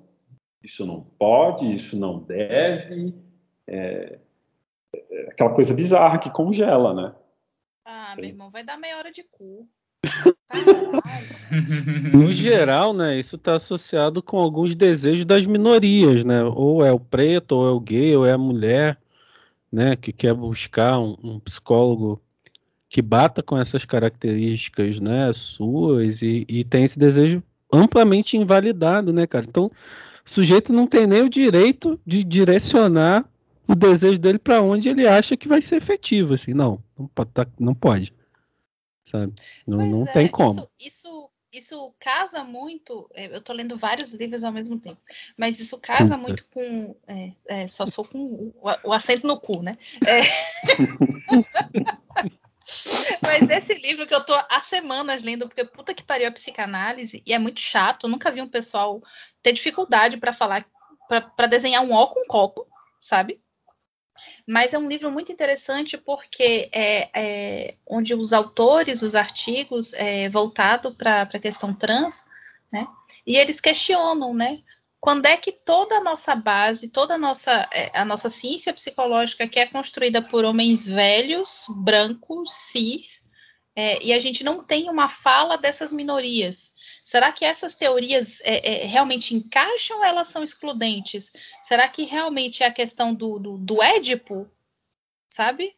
Isso tudo foi construído dentro de um, de um momento histórico por uma determinada pessoa, marcada por uma determinada subjetividade, atravessada por um determinado espírito de sua época, de seu tempo. Mas hoje, em que a gente tem é, essas pautas mais identitaristas, em que a gente reconhece a existência da diferença e que a gente reconhece isso, ou pelo menos está aprendendo a reconhecer isso, não enquanto algo pernicioso, algo ruim, a gente está começando a validar isso. Será que isso também não tem algo para contribuir para todas essas teorias, sabe? É, frases marcantes lá do, do Jung, né? Tipo, que os negros sonham como a gente. Tipo. Poxa, que bom, né? Uhum. que legal. É gente, né? É gente também, olha que, que descobrida. É sabe? até gente. É, caralho. Conheço uns que são até educados, né? Assim, pode sentar na mesa, come com garfo e faca. Então, é, mas... é essa a impressão que passa, né? Mas aí, Jorge, não é, mas não é isso que às vezes acontece nos ambientes da pós-graduação? Pô, ah. Cara, é, agora Abrindo o livro. complexo, agora fodeu. Ai, cara. Deixa eu pegar um álcool aqui para me, veja, me amaciar. Veja esse, negro, veja esse negro que até sabe ler. É, é, isso. É ainda no mesmo lugar. Mas você não ganha bolsa? É o tempo todo. Pega sua bolsa aí, paga lá mil reais no artigo, porra. A Jordan perguntando, né? Não, será que eu consigo né, buscar esse artigo aqui com a universidade, para esses contratos milionários aí, para não. Ah, mas você não ganha bolsa? São essas coisas terríveis, senhor. Cara, você, não, você não vive de pesquisa, Jordan. Esse, esse espaço da pós-graduação, assim, sendo bem sincero agora, eu tenho olhado para minha pesquisa e pensado em rasgar ela e fazer outra coisa. Porque. Não, é sério. Não, não no sentido de abandonar, abandonar o mestrado também, assim, isso já passou pela minha cabeça algumas vezes. É, você já está numa segunda opção, isso já é. passou, já foi por aí. É, que é, é bom, é bom. Tornar essa pesquisa, assim, sem deixar o meu tema de lado, porque esse tema é um tema que me move muito, mas talvez direcionar isso para, por exemplo, falar sobre Pantera Negra e como existe uma reconstrução de uma mitologia preta aí, né, que pode ser potente nesse sentido, sabe? Ou ao invés de falar de quadrinhos no aspecto geral, como eu vou fazer, assim, porque eu, eu acho muito complicado, assim, meu tema é muito inédito, cara. E, e isso é foda, porque eu vou fazer a, a pesquisa, né, procurando artigos e referências, e não tem, assim. E aí é um tema com. Você, um... vai ter que morrer no sábio de novo é um tema com um grau de ineditismo. Não, no caráter da psicologia mesmo, assim, que eu estou dizendo, né? De trabalhar o ponto que eu quero, né? Do aspecto mitológico ah, sim, sim. dos super-heróis e tal, de como isso se reflete psicologicamente. Não, não existe, assim. Eu achei quatro trabalhos. Oh, deixa, eu, deixa eu defender de novo o, o trabalho do Brother, mas no, no, da Mulher Maravilha ele dá uma pincelada nisso aí, nos aspectos psicológicos, na construção ideológica também. Não, sim, não nada contra o trabalho do Sávio, muito pelo contrário. Não, eu sei que você não tem nada contra, mas tipo, eu tô te, te dando mais uma referência. É, ele inclusive foi uma das bases, né, da, da minha monografia e tal, no caráter histórico da coisa, mas o ponto é que talvez eu precise abandonar isso para falar de um aspecto racial também, porque esse lugar é tão branco que ser negro na pós-graduação incomoda estar nesse lugar não sendo branco é uma merda. É, é, é, de um incômodo muito grande. Muito grande mesmo. Então, talvez se eu puder falar de um tema que se interseccione com racialidade, não sei, talvez eu esteja fazendo alguma diferença nesse espaço, assim, sei lá, é um negócio que tem me ocorrido ultimamente. Sim, porque você observa um problema ali tão grande que é a chegada nesse espaço, que é difícil a gente não, não pensar em fazer outros caminhos, né? Sim. É muito complicado, cara. Muito complicado mesmo, assim. Porque, bom, enfim, é um espaço branco, né? É construído para branco, assim, onde branco vai falar de rap. não, não, não, dê gatilhos, Jordan, por favor, não me trigue uma hora dessa. Foi uma experiência que a gente teve de um trabalho aí, assim, né? Em que brancos e o Anderson foram falar de rap, assim. Nossa, mano. Eu achei bastante curioso, né? Porque a experiência para contribuir foi muito pouco. Nada contra as pessoas, assim, não, não é. Eu tô falando que não é contra as pessoas, mas é contra esse contexto, né? Assim, que me lembra muito muito uma ideia de se apropriar do que é negro para de alguma forma ser visto, né? Ser, ter algum grau de, de sucesso ali, é, no que você vai falar e tal. Dialogando. Né? Mas, mano, e aí? Sabe? O negócio branco no rap é poesia acústica. É. Sabe? Muito bom. Assim, o único branco no rap que eu respeito é o Eminem, porque o cara é foda mesmo. Assim, o Cid aqui do Brasil também é muito bom, tá? Mas hip hop rap é cultura de preto, maluco. Assim, sabe? O branco vai falar de um lugar que não é um lugar completo dentro disso, sabe? É, tem coisa mais ridícula do que um branco ouvindo negro drama no carro achando que tá abafando? Não tem, cara. Desculpa, mas. É cena, é cena de filme, assim, besterol americano mesmo, né? Tipo, Sim, tem filme, acho que é todo mundo em pânico, quatro, uma parada assim, tem uma cena assim. O branco, o boné pra trás, aquela coisa. É, não tem como não rir. Pois é, cara. Pois é. É, é cômico, né? É cômico mas é a realidade do que a gente vive, né? E sim, não, não tem não tem muito como fugir, assim. Ser preto é muito bom desde que você não nasça preto, né? É, é, é assim que as pessoas fazem entender, né? Eu quero ter o melhor desse mundo, mas eu não quero sofrer todos os preconceitos e todas as dificuldades que o preto sofre. É, vai para o samba, vai para algum, como a Indianara tinha colocado, né? Percebendo nos bairros em época de festa os gringos todos é, em bairros específicos, é essa dinâmica, né? Vamos lá brincar um pouquinho. É, vamos almoçar lá naquele restaurante que tem no alto da favela. Olha que vista linda. Uhum. Nossa, que legal. Sabe? É foda, né, cara? Assim, tem, tem, umas, tem umas coisas que me deixam muito muito putos, assim. E quando a gente fala desse aspecto acadêmico da coisa, né, da negritude e tal, de tocar assuntos negros, eu tava, tava numa aula de, de dissertação essa semana e tal, e tem uma colega que está querendo estudar alguns aspectos da negritude, principalmente da, das mães que perdem os filhos para a polícia e tal. E ela estava querendo colocar um aspecto quantitativo, né, para poder medir isso no aspecto quantitativo, assim. É, só que a pesquisa dela faz muito mais sentido qualitativamente, né? Porque ela quer medir sofrimento de algum grau. Mas tem essa lógica de que é preciso o número, né? de que é preciso o gráfico, que é preciso a estatística para o negócio funcionar de fato. Para ser aceito. Né? Pesquisa né? mesmo, para ser. E aí, num dado momento, a gente conversando lá e tal, e, e, eu falei assim, cara, mas tem um problema grande nisso, porque o preto vira sempre estatística, então, né? Seja uhum. para mal ou para bem, vai ser sempre através do número. Assim, o discurso desse sujeito pouco importa. Né? O que, que tem nessa dor, ou como isso vai ser usado, como isso pode movimentar a parada, como isso pode de fato se transformar num objeto é, a ser avaliado e com potência de transformação, não interessa, né? Se morre é número na estatística, se sobrevive é número contrariando a estatística, se vai ser observado é, de um aspecto acadêmico é dentro de um número na estatística, assim, então o destino do preto é ser estatística. Sabe?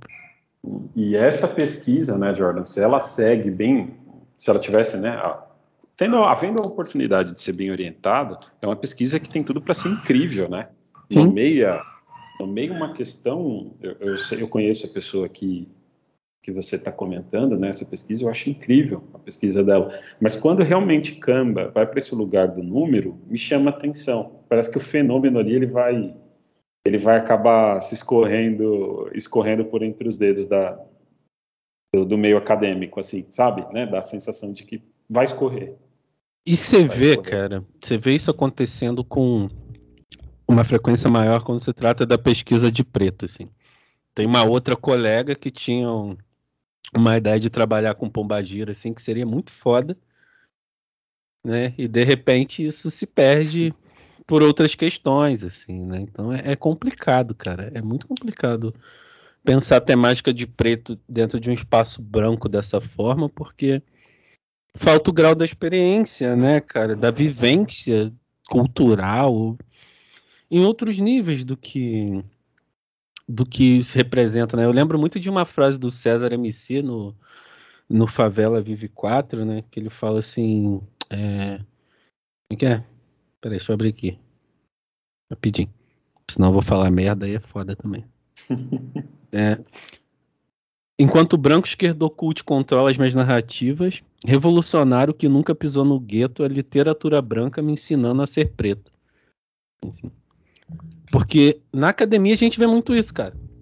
O branco invalida a experiência de pesquisa do preto a torta e direito, para se enquadrar num padrão que talvez não seja um padrão que vai dar conta da equação pessoal do sujeito que se move, né, cara, em cima da pesquisa. Assim, quando a gente faz pesquisa em Jungiano, a gente tem um, um diferencial que aí pode ser usado tanto para o bem quanto para o mal, né? que é o fato de já assumir que quem a gente é vai interferir na pesquisa. Né?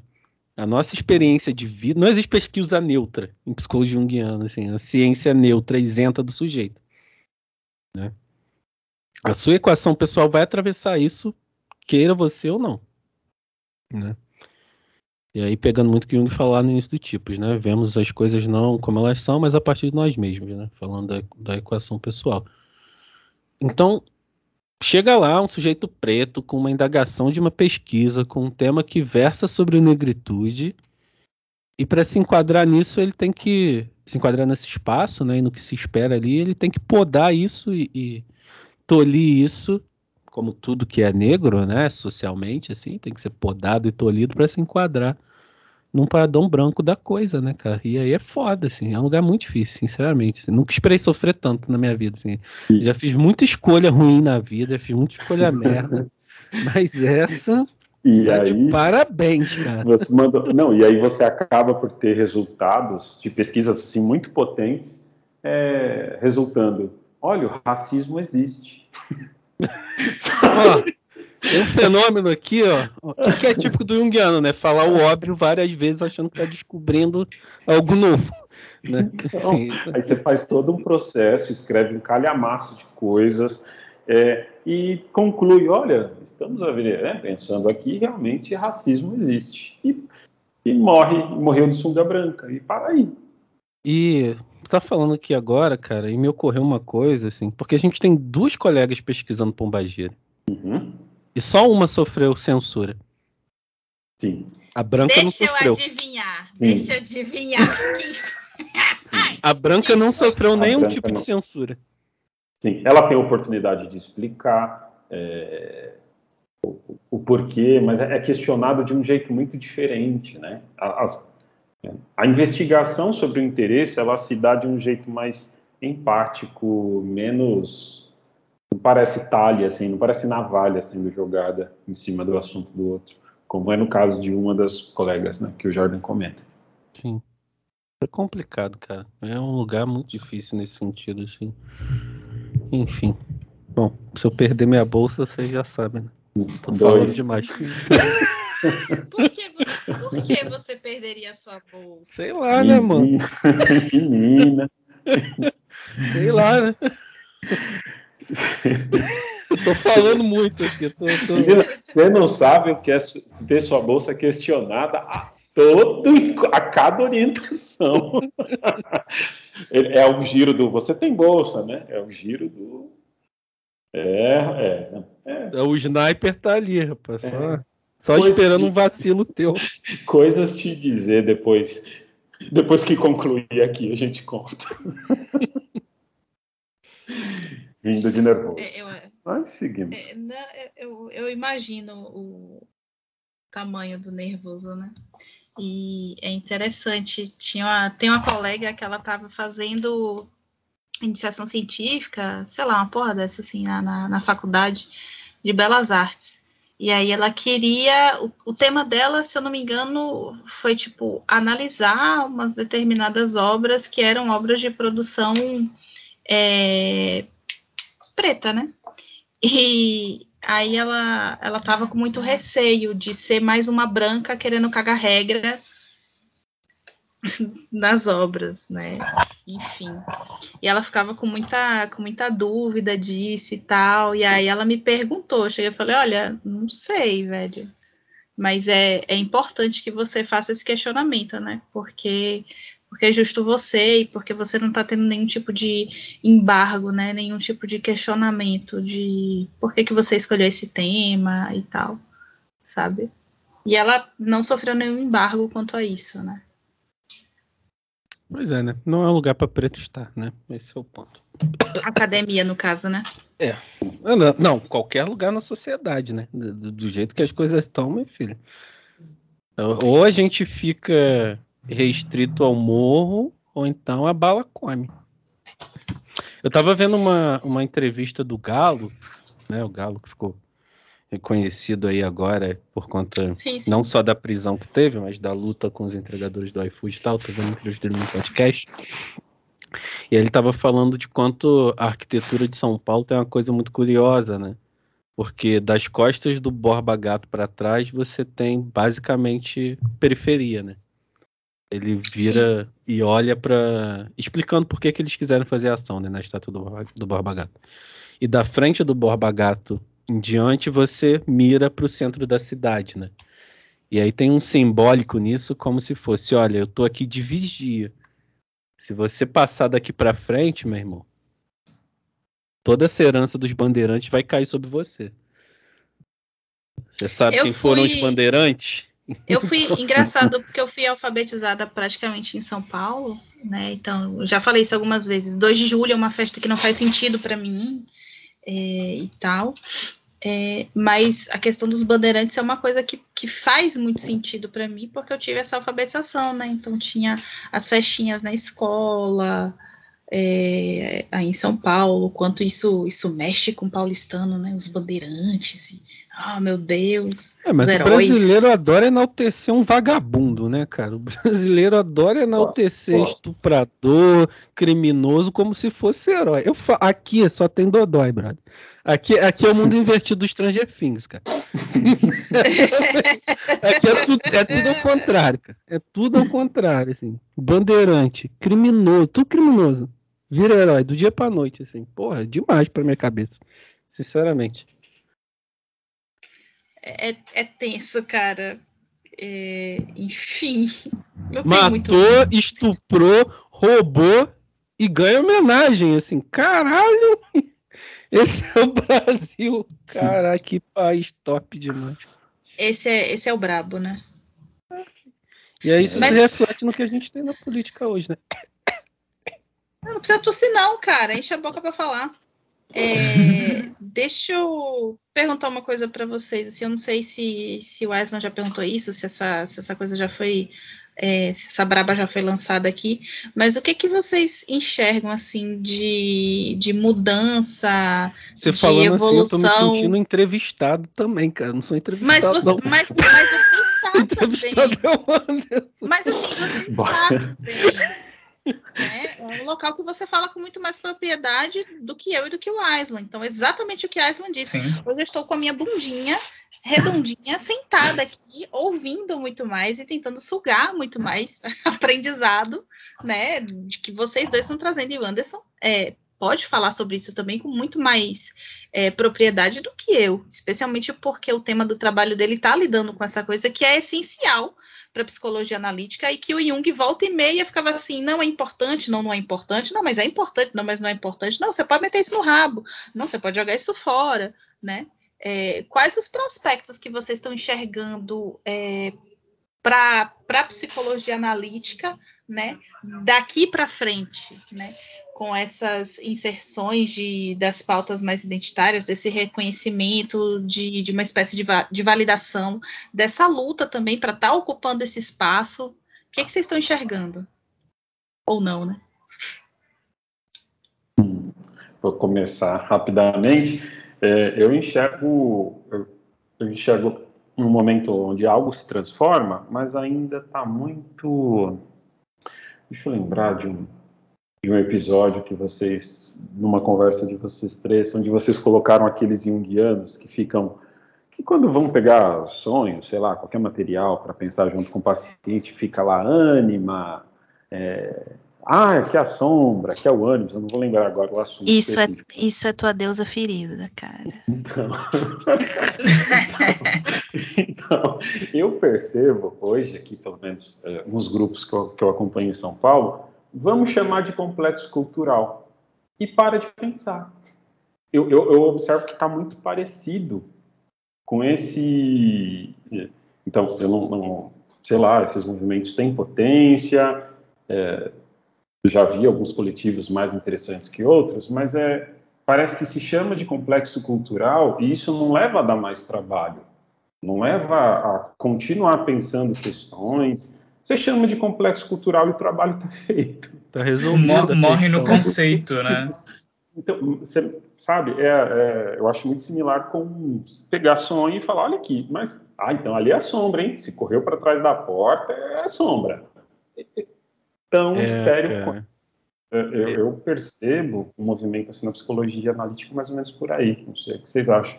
Estéreo esterilizante, né? Para citar. Exatamente. Heráclito citando Jung. Heráclito.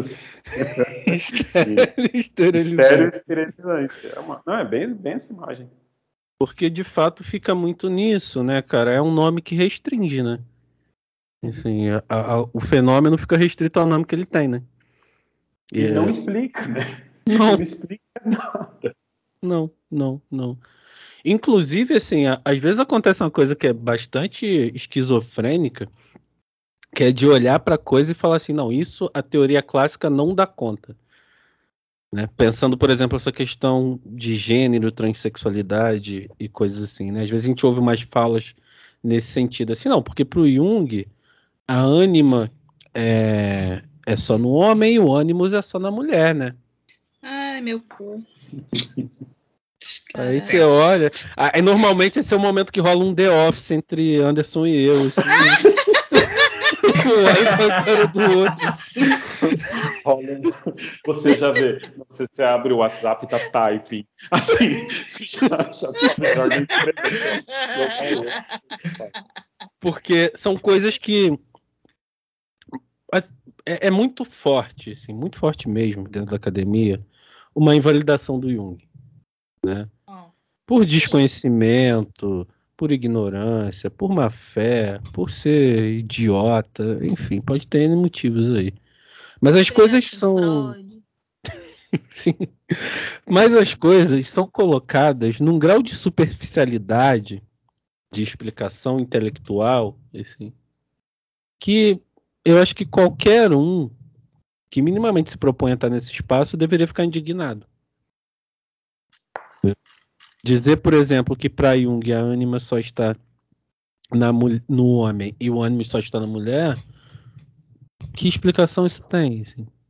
Né? Como isso representa o fenômeno na realidade? Jung pode ser atualizado e utilizado na atualidade de uma forma muito simples. Basta você entender Jung, basta você ler o Jung, né? Mas você quer falar do Jung através, através de qualquer outra pessoa e realmente fica difícil. É muito simples, basta você uhum. entender. E a, super, e a superioridade moral que se alça com isso, né? E a galera fica com a sensação de que tá ali pegando o fenômeno e, e resol... é, é, é assustador. Assustador o quanto é, se, se, tem, se alça essa superioridade moral, assim, nesse, pelo menos nessa, nessa discussão, e tomamos o café, rimos e fomos embora, sabe? No nível de super, superficialidade mesmo que o Jordan coloca, e não, não, não, não traz nada, não acrescenta nada, mas usa os mesmos jargões para acabar, para matar, para, sei lá, destruir qualquer idade, qualquer ideia dessa, que é o que eu tenho visto na minha revisão. Eu precisei, embora né, a gente sabe que os conceitos de inconsciente para psicanálise são totalmente diferentes do que para a psicologia analítica, eu me vi precisando abrir isso, né, numa revisão de literatura para poder pensar a dinâmica, porque tudo que você pesquisa de Jungiano é só para dizer, ó, Jung é racista, a gente não vai falar mais nada sobre isso. É, é, encerra discurso, é muito estranho. E a psicanálise, malgrado todas as críticas, os caras estão lá seguindo, pensando, e... não sei, eu tenho muita inveja.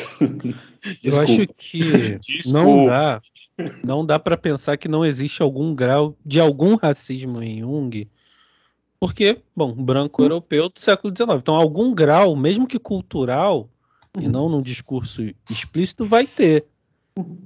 Né? Não dá para pensar um Jung santificado nesse sentido. Isso, com né? certeza. Não, Mas não tem como. Não, não dá para pensar também o Jung que está apontando para o preto da mesma forma como boa parte da sociedade branca apontava.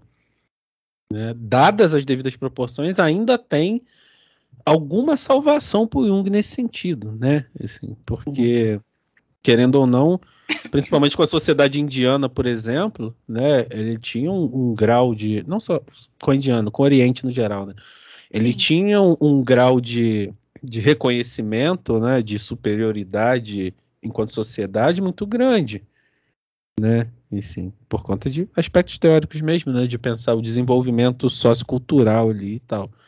Então é, é um lugar que esbarra, né, em, em contrassensos, né, assim, se fosse esse racista todo, esse tipo de olhar não teria. Isso se volta mais para os negros? Talvez. E aí é uma crítica que tem que partir para um outro lugar, né? É, e esse outro lugar não vem.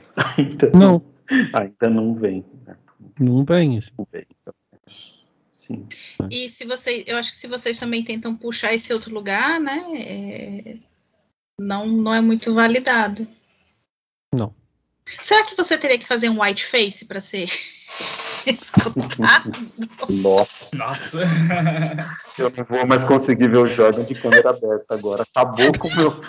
Acabou com a seriedade, com um pouco de seriedade que tinha no, na aula. Cara, vou falar uma coisa assim, que talvez possa soar racismo reverso. alguém. Mas é, fala, eu sou muito grato por não ser branco. Assim. Assim, dou, dou graças a todos os meus orixás por não ser branco, assim, porque mesmo com todas as intempéries, ser negro me faz assumir, respeitar e introduzir na minha vida a minha ancestralidade de uma forma que um branco nunca vai conseguir.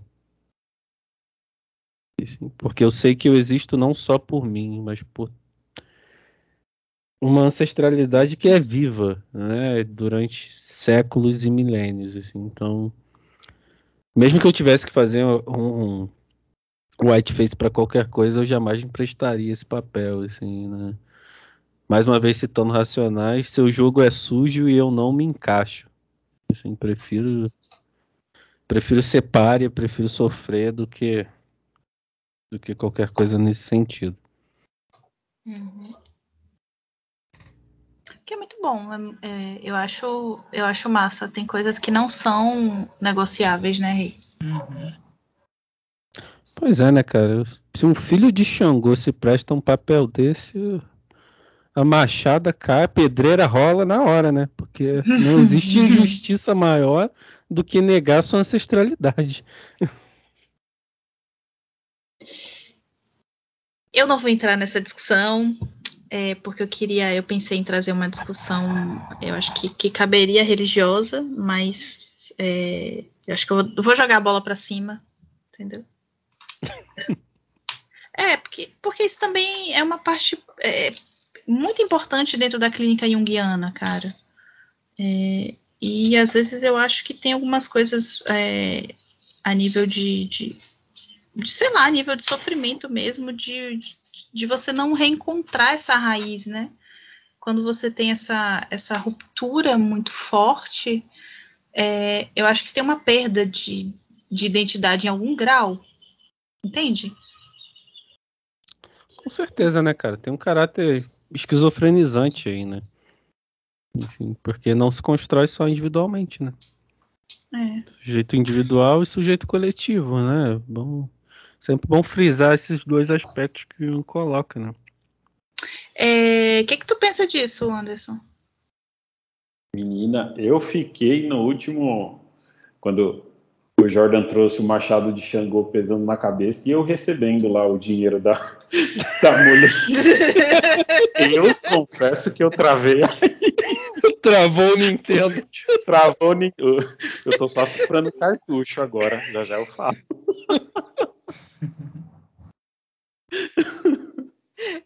Ai, de, de boas, de boas. Pesou, né, gente? Desculpa.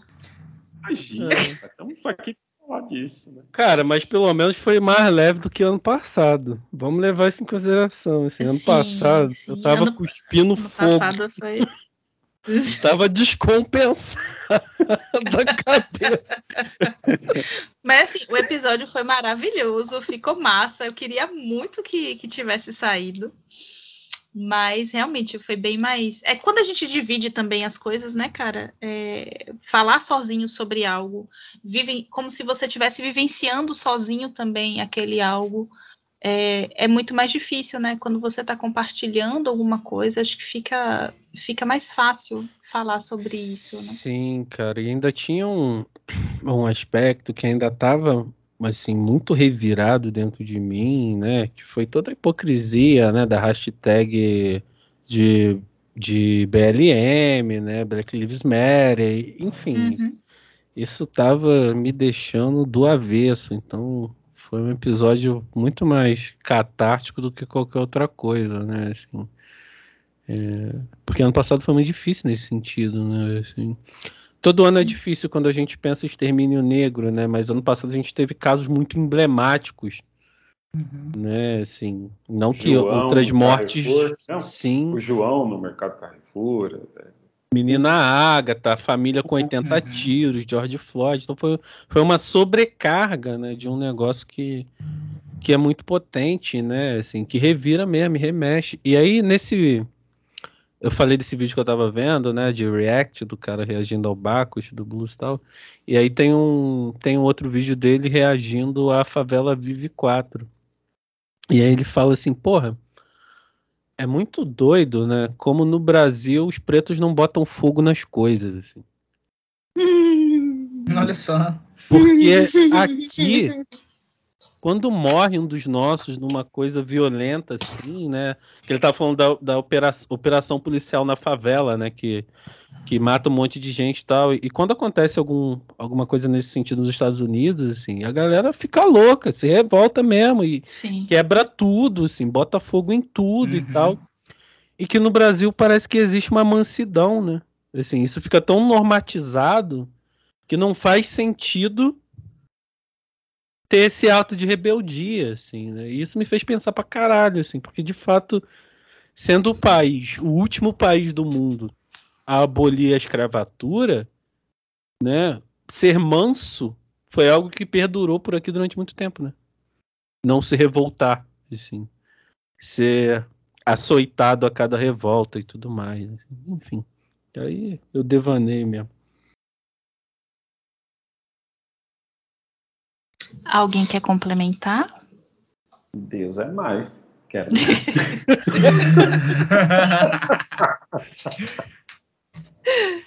Olha, eu acho que dava pra gente estender esse papo para virar tipo 5, 6 horas.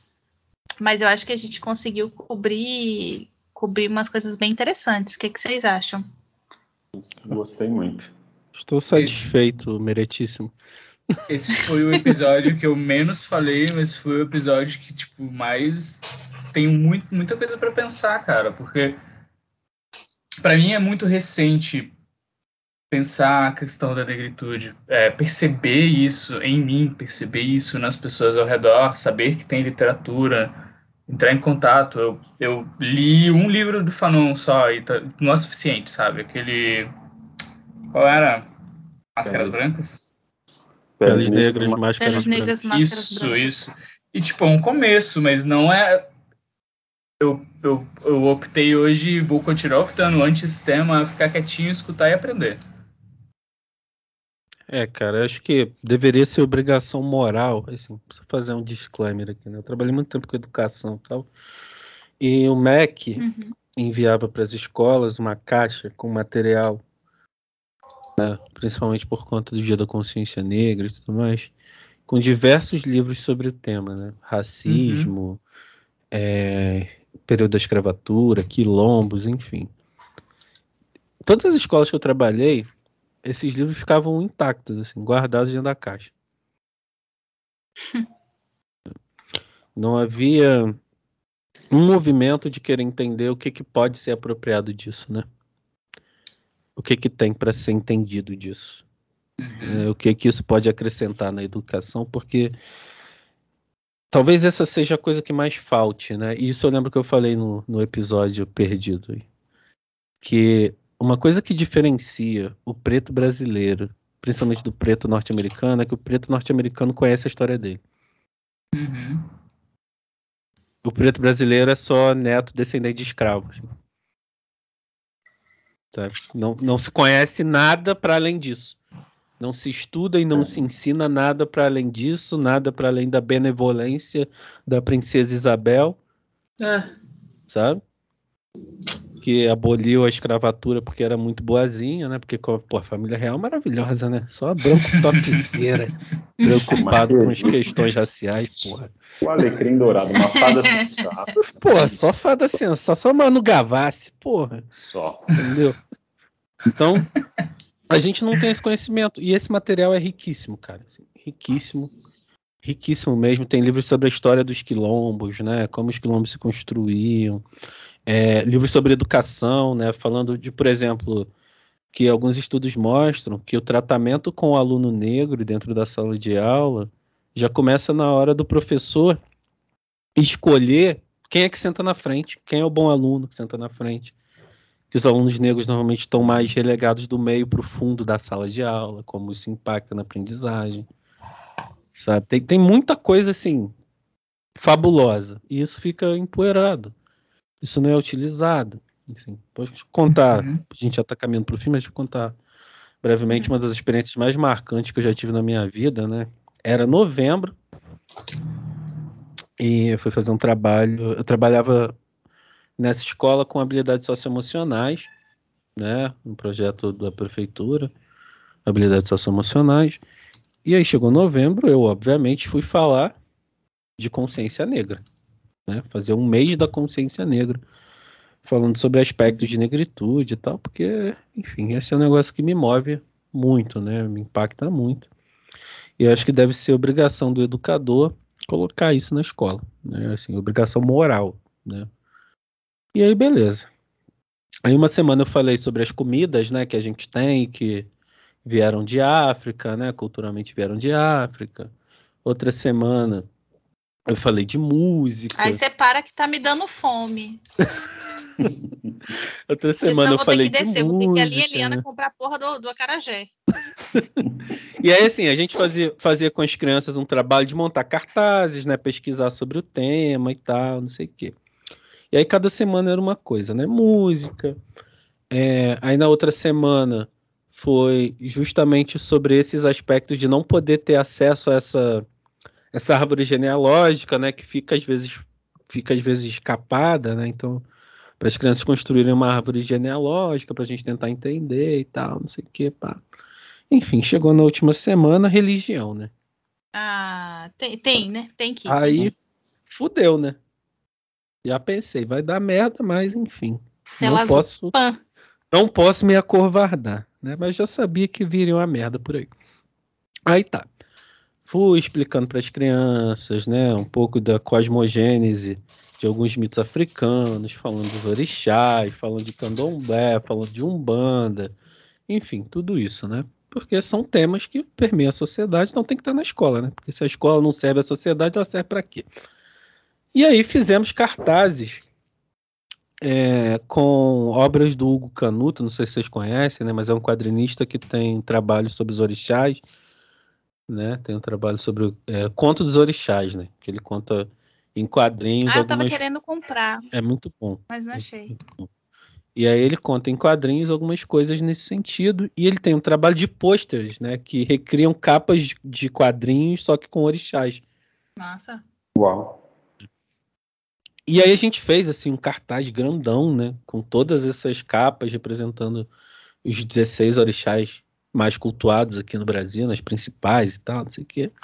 Falando um pouco de candomblé, falando um pouco de umbanda, algumas diferenças entre os dois, né? O que, que aconteceu nesse processo e tal. Colamos, assim, né? Junto com todos os outros que falavam de todos os outros aspectos até então, né? No corredor principal da escola. Dia seguinte, chega o Tava na lá escola para trabalhar. Tava. Mas assim que eu chego, eu fui intimado a uma Hum. conversa com a coordenadora né, pedagógica. Porque alguns pais viram aquilo e acharam um absurdo, né? Fazer ideologia a esse tipo de religião dentro da escola. Satanismo. Falar- Foi nesse nível, assim, sabe? Meu filho vendo essas coisas, como é que pode um negócio desse e tal? A escola não pode fazer apologia à religião e tal. É, mas chega na Páscoa, tá todo. E assim, cara, eu tenho uma coisa que de fato eu sou muito expressivo, né? E quanto mais puto eu fico, mais debochado eu fico. Que assim é isso? Sim, sim. né? Quanto mais puto, mais debochado. né? E aí eu me segurando por dentro, então é mais curioso, né? Porque na Páscoa todo mundo celebra a Páscoa, assim, a Páscoa na festa cristã, criança se veste de coelhinho por quê? Que eu saiba, ninguém tá revelando um estar aqui. Se veste de coelhinho por causa do cristianismo, Uhum. né? Não vejo ninguém aqui fazendo menção ao aspecto religioso ancestral disso. A criança chega na escola, tem que cantar, tem que rezar Pai Nosso. Sendo que isso de fato é proibido, isso poderia render um processo para vocês, né? Enfim. É, chega na época do final do ano, todo mundo vai falar de Natal, nascimento de Jesus. Então, como é que a escola não é religiosa? Ou a escola só não pode falar de religião que não é branca, só não pode falar de cristianismo?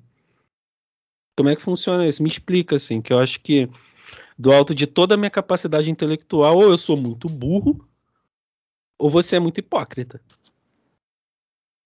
Tu não E falou aí, isso, não, viado? Falou? Falei, cara. Ai, Cara, assim, eu sou muito. Jordan pistoleirado. Eu sou muito. Eu sou muito sacudo quando eu tô puto. Gosto da sua ousadia. Preciso Eu- aprender, preciso eu aprender meio, meio quilo de saco, pelo menos, com o Jordan. Porque é isso mesmo? Eu perco, eu perco, cara. Eu perco, assim, o raciocínio lógico, assim. tipo, ah, vou ser demitido.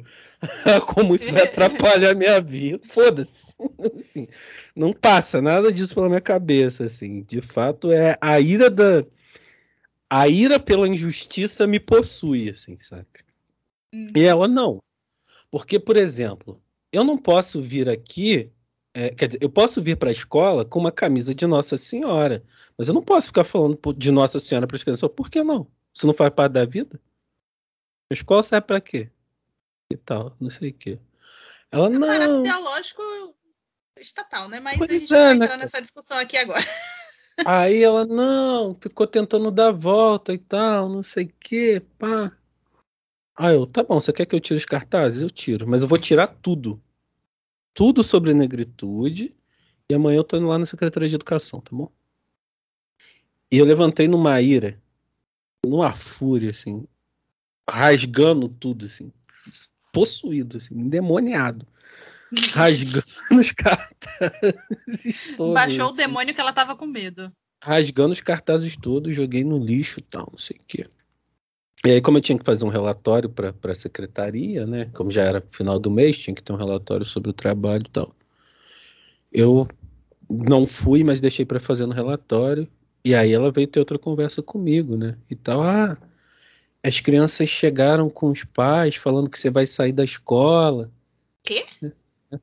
Não, porque eu tava puto, né? Ah, Assim, tá, tá, tá, tá. as crianças falaram com os pais que você vai sair da escola e tal, não sei o que, que você não vai ficar mais. E aí eles ficaram muito preocupados, porque as crianças gostam muito de você, e as crianças começaram a falar que se você sair, elas vão sair também, né? E aí eu comecei a receber várias cartinhas das crianças, né? A gente te ama, oh, não vai Deus. embora, não sei o que, não sei o que lá e tal.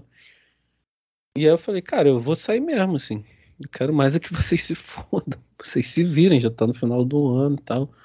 Ela, não, mas isso vai prejudicar muito as crianças elas não vão querer vir na aula e tal, não sei o que, enfim. Aí acabou que eu fiquei por conta dos meus alunos, assim. Uhum. Foi mais uma das experiências com racismo, assim, que eu experimentei na vida.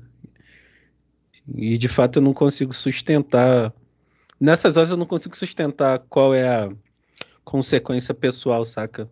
Para mim só existe uhum. o coletivo nesse momento, assim, eu sou possuído por um aspecto coletivo, assim, porque esse tipo de, de postura não só me atacou enquanto profissional, mas atacou tudo que aquilo representava, né, cara? E aí fudeu para mim, despirocou. Sim. Isso é exemplo, crianças, da dissolução do ego. A possessão pelo arquétipo se dá. De, dessa maneira aí, desse exemplinho, sabe? Não sei de mim. Mas a gente sabe. É, é, foda, é foda, gente. É foda. Eu queria, eu queria deixar uma mensagem positiva, mas assim, eu, eu não sei se eu tenho uma mensagem positiva, né? Eu acho que a gente. É isso aí que tá posto, é isso aí que tem, e sei lá. Se vocês quiserem deixar alguma mensagem positiva, deixem aí porque é de vocês. Hoje eu não, hoje eu não sustento. Nossa. Estou só no busca do conhecimento mesmo, não estou nada para além disso. Mas não muito. Tem, busca não um muito. pouquinho só. É. é. Não Cara, muito não que deixa triste. Se eu posso deixar uma mensagem positiva com relação à negritude, é que todo preto ouça rap. Assim. Porque o rap dá voz a tudo isso. Assim. O rap faz isso ecoar. Rap de verdade, não esse strap bunda mole aí, punhetação de ostentação sem, sem sentido, não. É uma coisa, como dizia Sabotagem, assim, rap é compromisso. Porque o rap ajuda, assim, me ajudou muito a minimizar muitas dessas dores e ver isso e ver isso reconhecido socialmente, né? Ver que é uma coisa que você sente não tá sozinho, que tem que tem com quem dividir, né? De alguma forma isso sara um pouco essas feridas. Assim. Então é isso. Ouça rap, Emicida. César MC. César MC é um dos melhores que a gente tem hoje. DK47, BK. Enfim, sai fora desses trapzinhos. Esquece Rafa Moreira, Matuê, essas porra aí, tu joga no lixo. Vai ver rap de verdade. Eu ainda não sei o que dizer. Eu só, eu só queria agradecer pelo espaço mesmo. Foi muito bom conversar. Que vai separando e integrando fez muito sentido, para mim, pelo menos. Agradeço muito. Oh, que bom, a gente que agradece. Eu vou falar por todo mundo, né? Vocês dois aí que uhum. se fodam. A gente que agradece, Anderson. tipo, foi enriquecedor pra caramba. É, é muito bacana saber que, que, que tem. E aí eu vou ser muito cretina. É muito bom saber que tem vida inteligente dentro do, do métier junguiano. E eu fico muito feliz de saber que o Jordan não está sofrendo sozinho, né? Porque o sofrimento que a gente divide diminui. Pois é. Amém. Amém. É, bom, acho que é isso. É, bota um negro drama para tocar aí no final e é isso. Valeu. Já é. Valeu. Beijos. Obrigadão, gente. Valeu.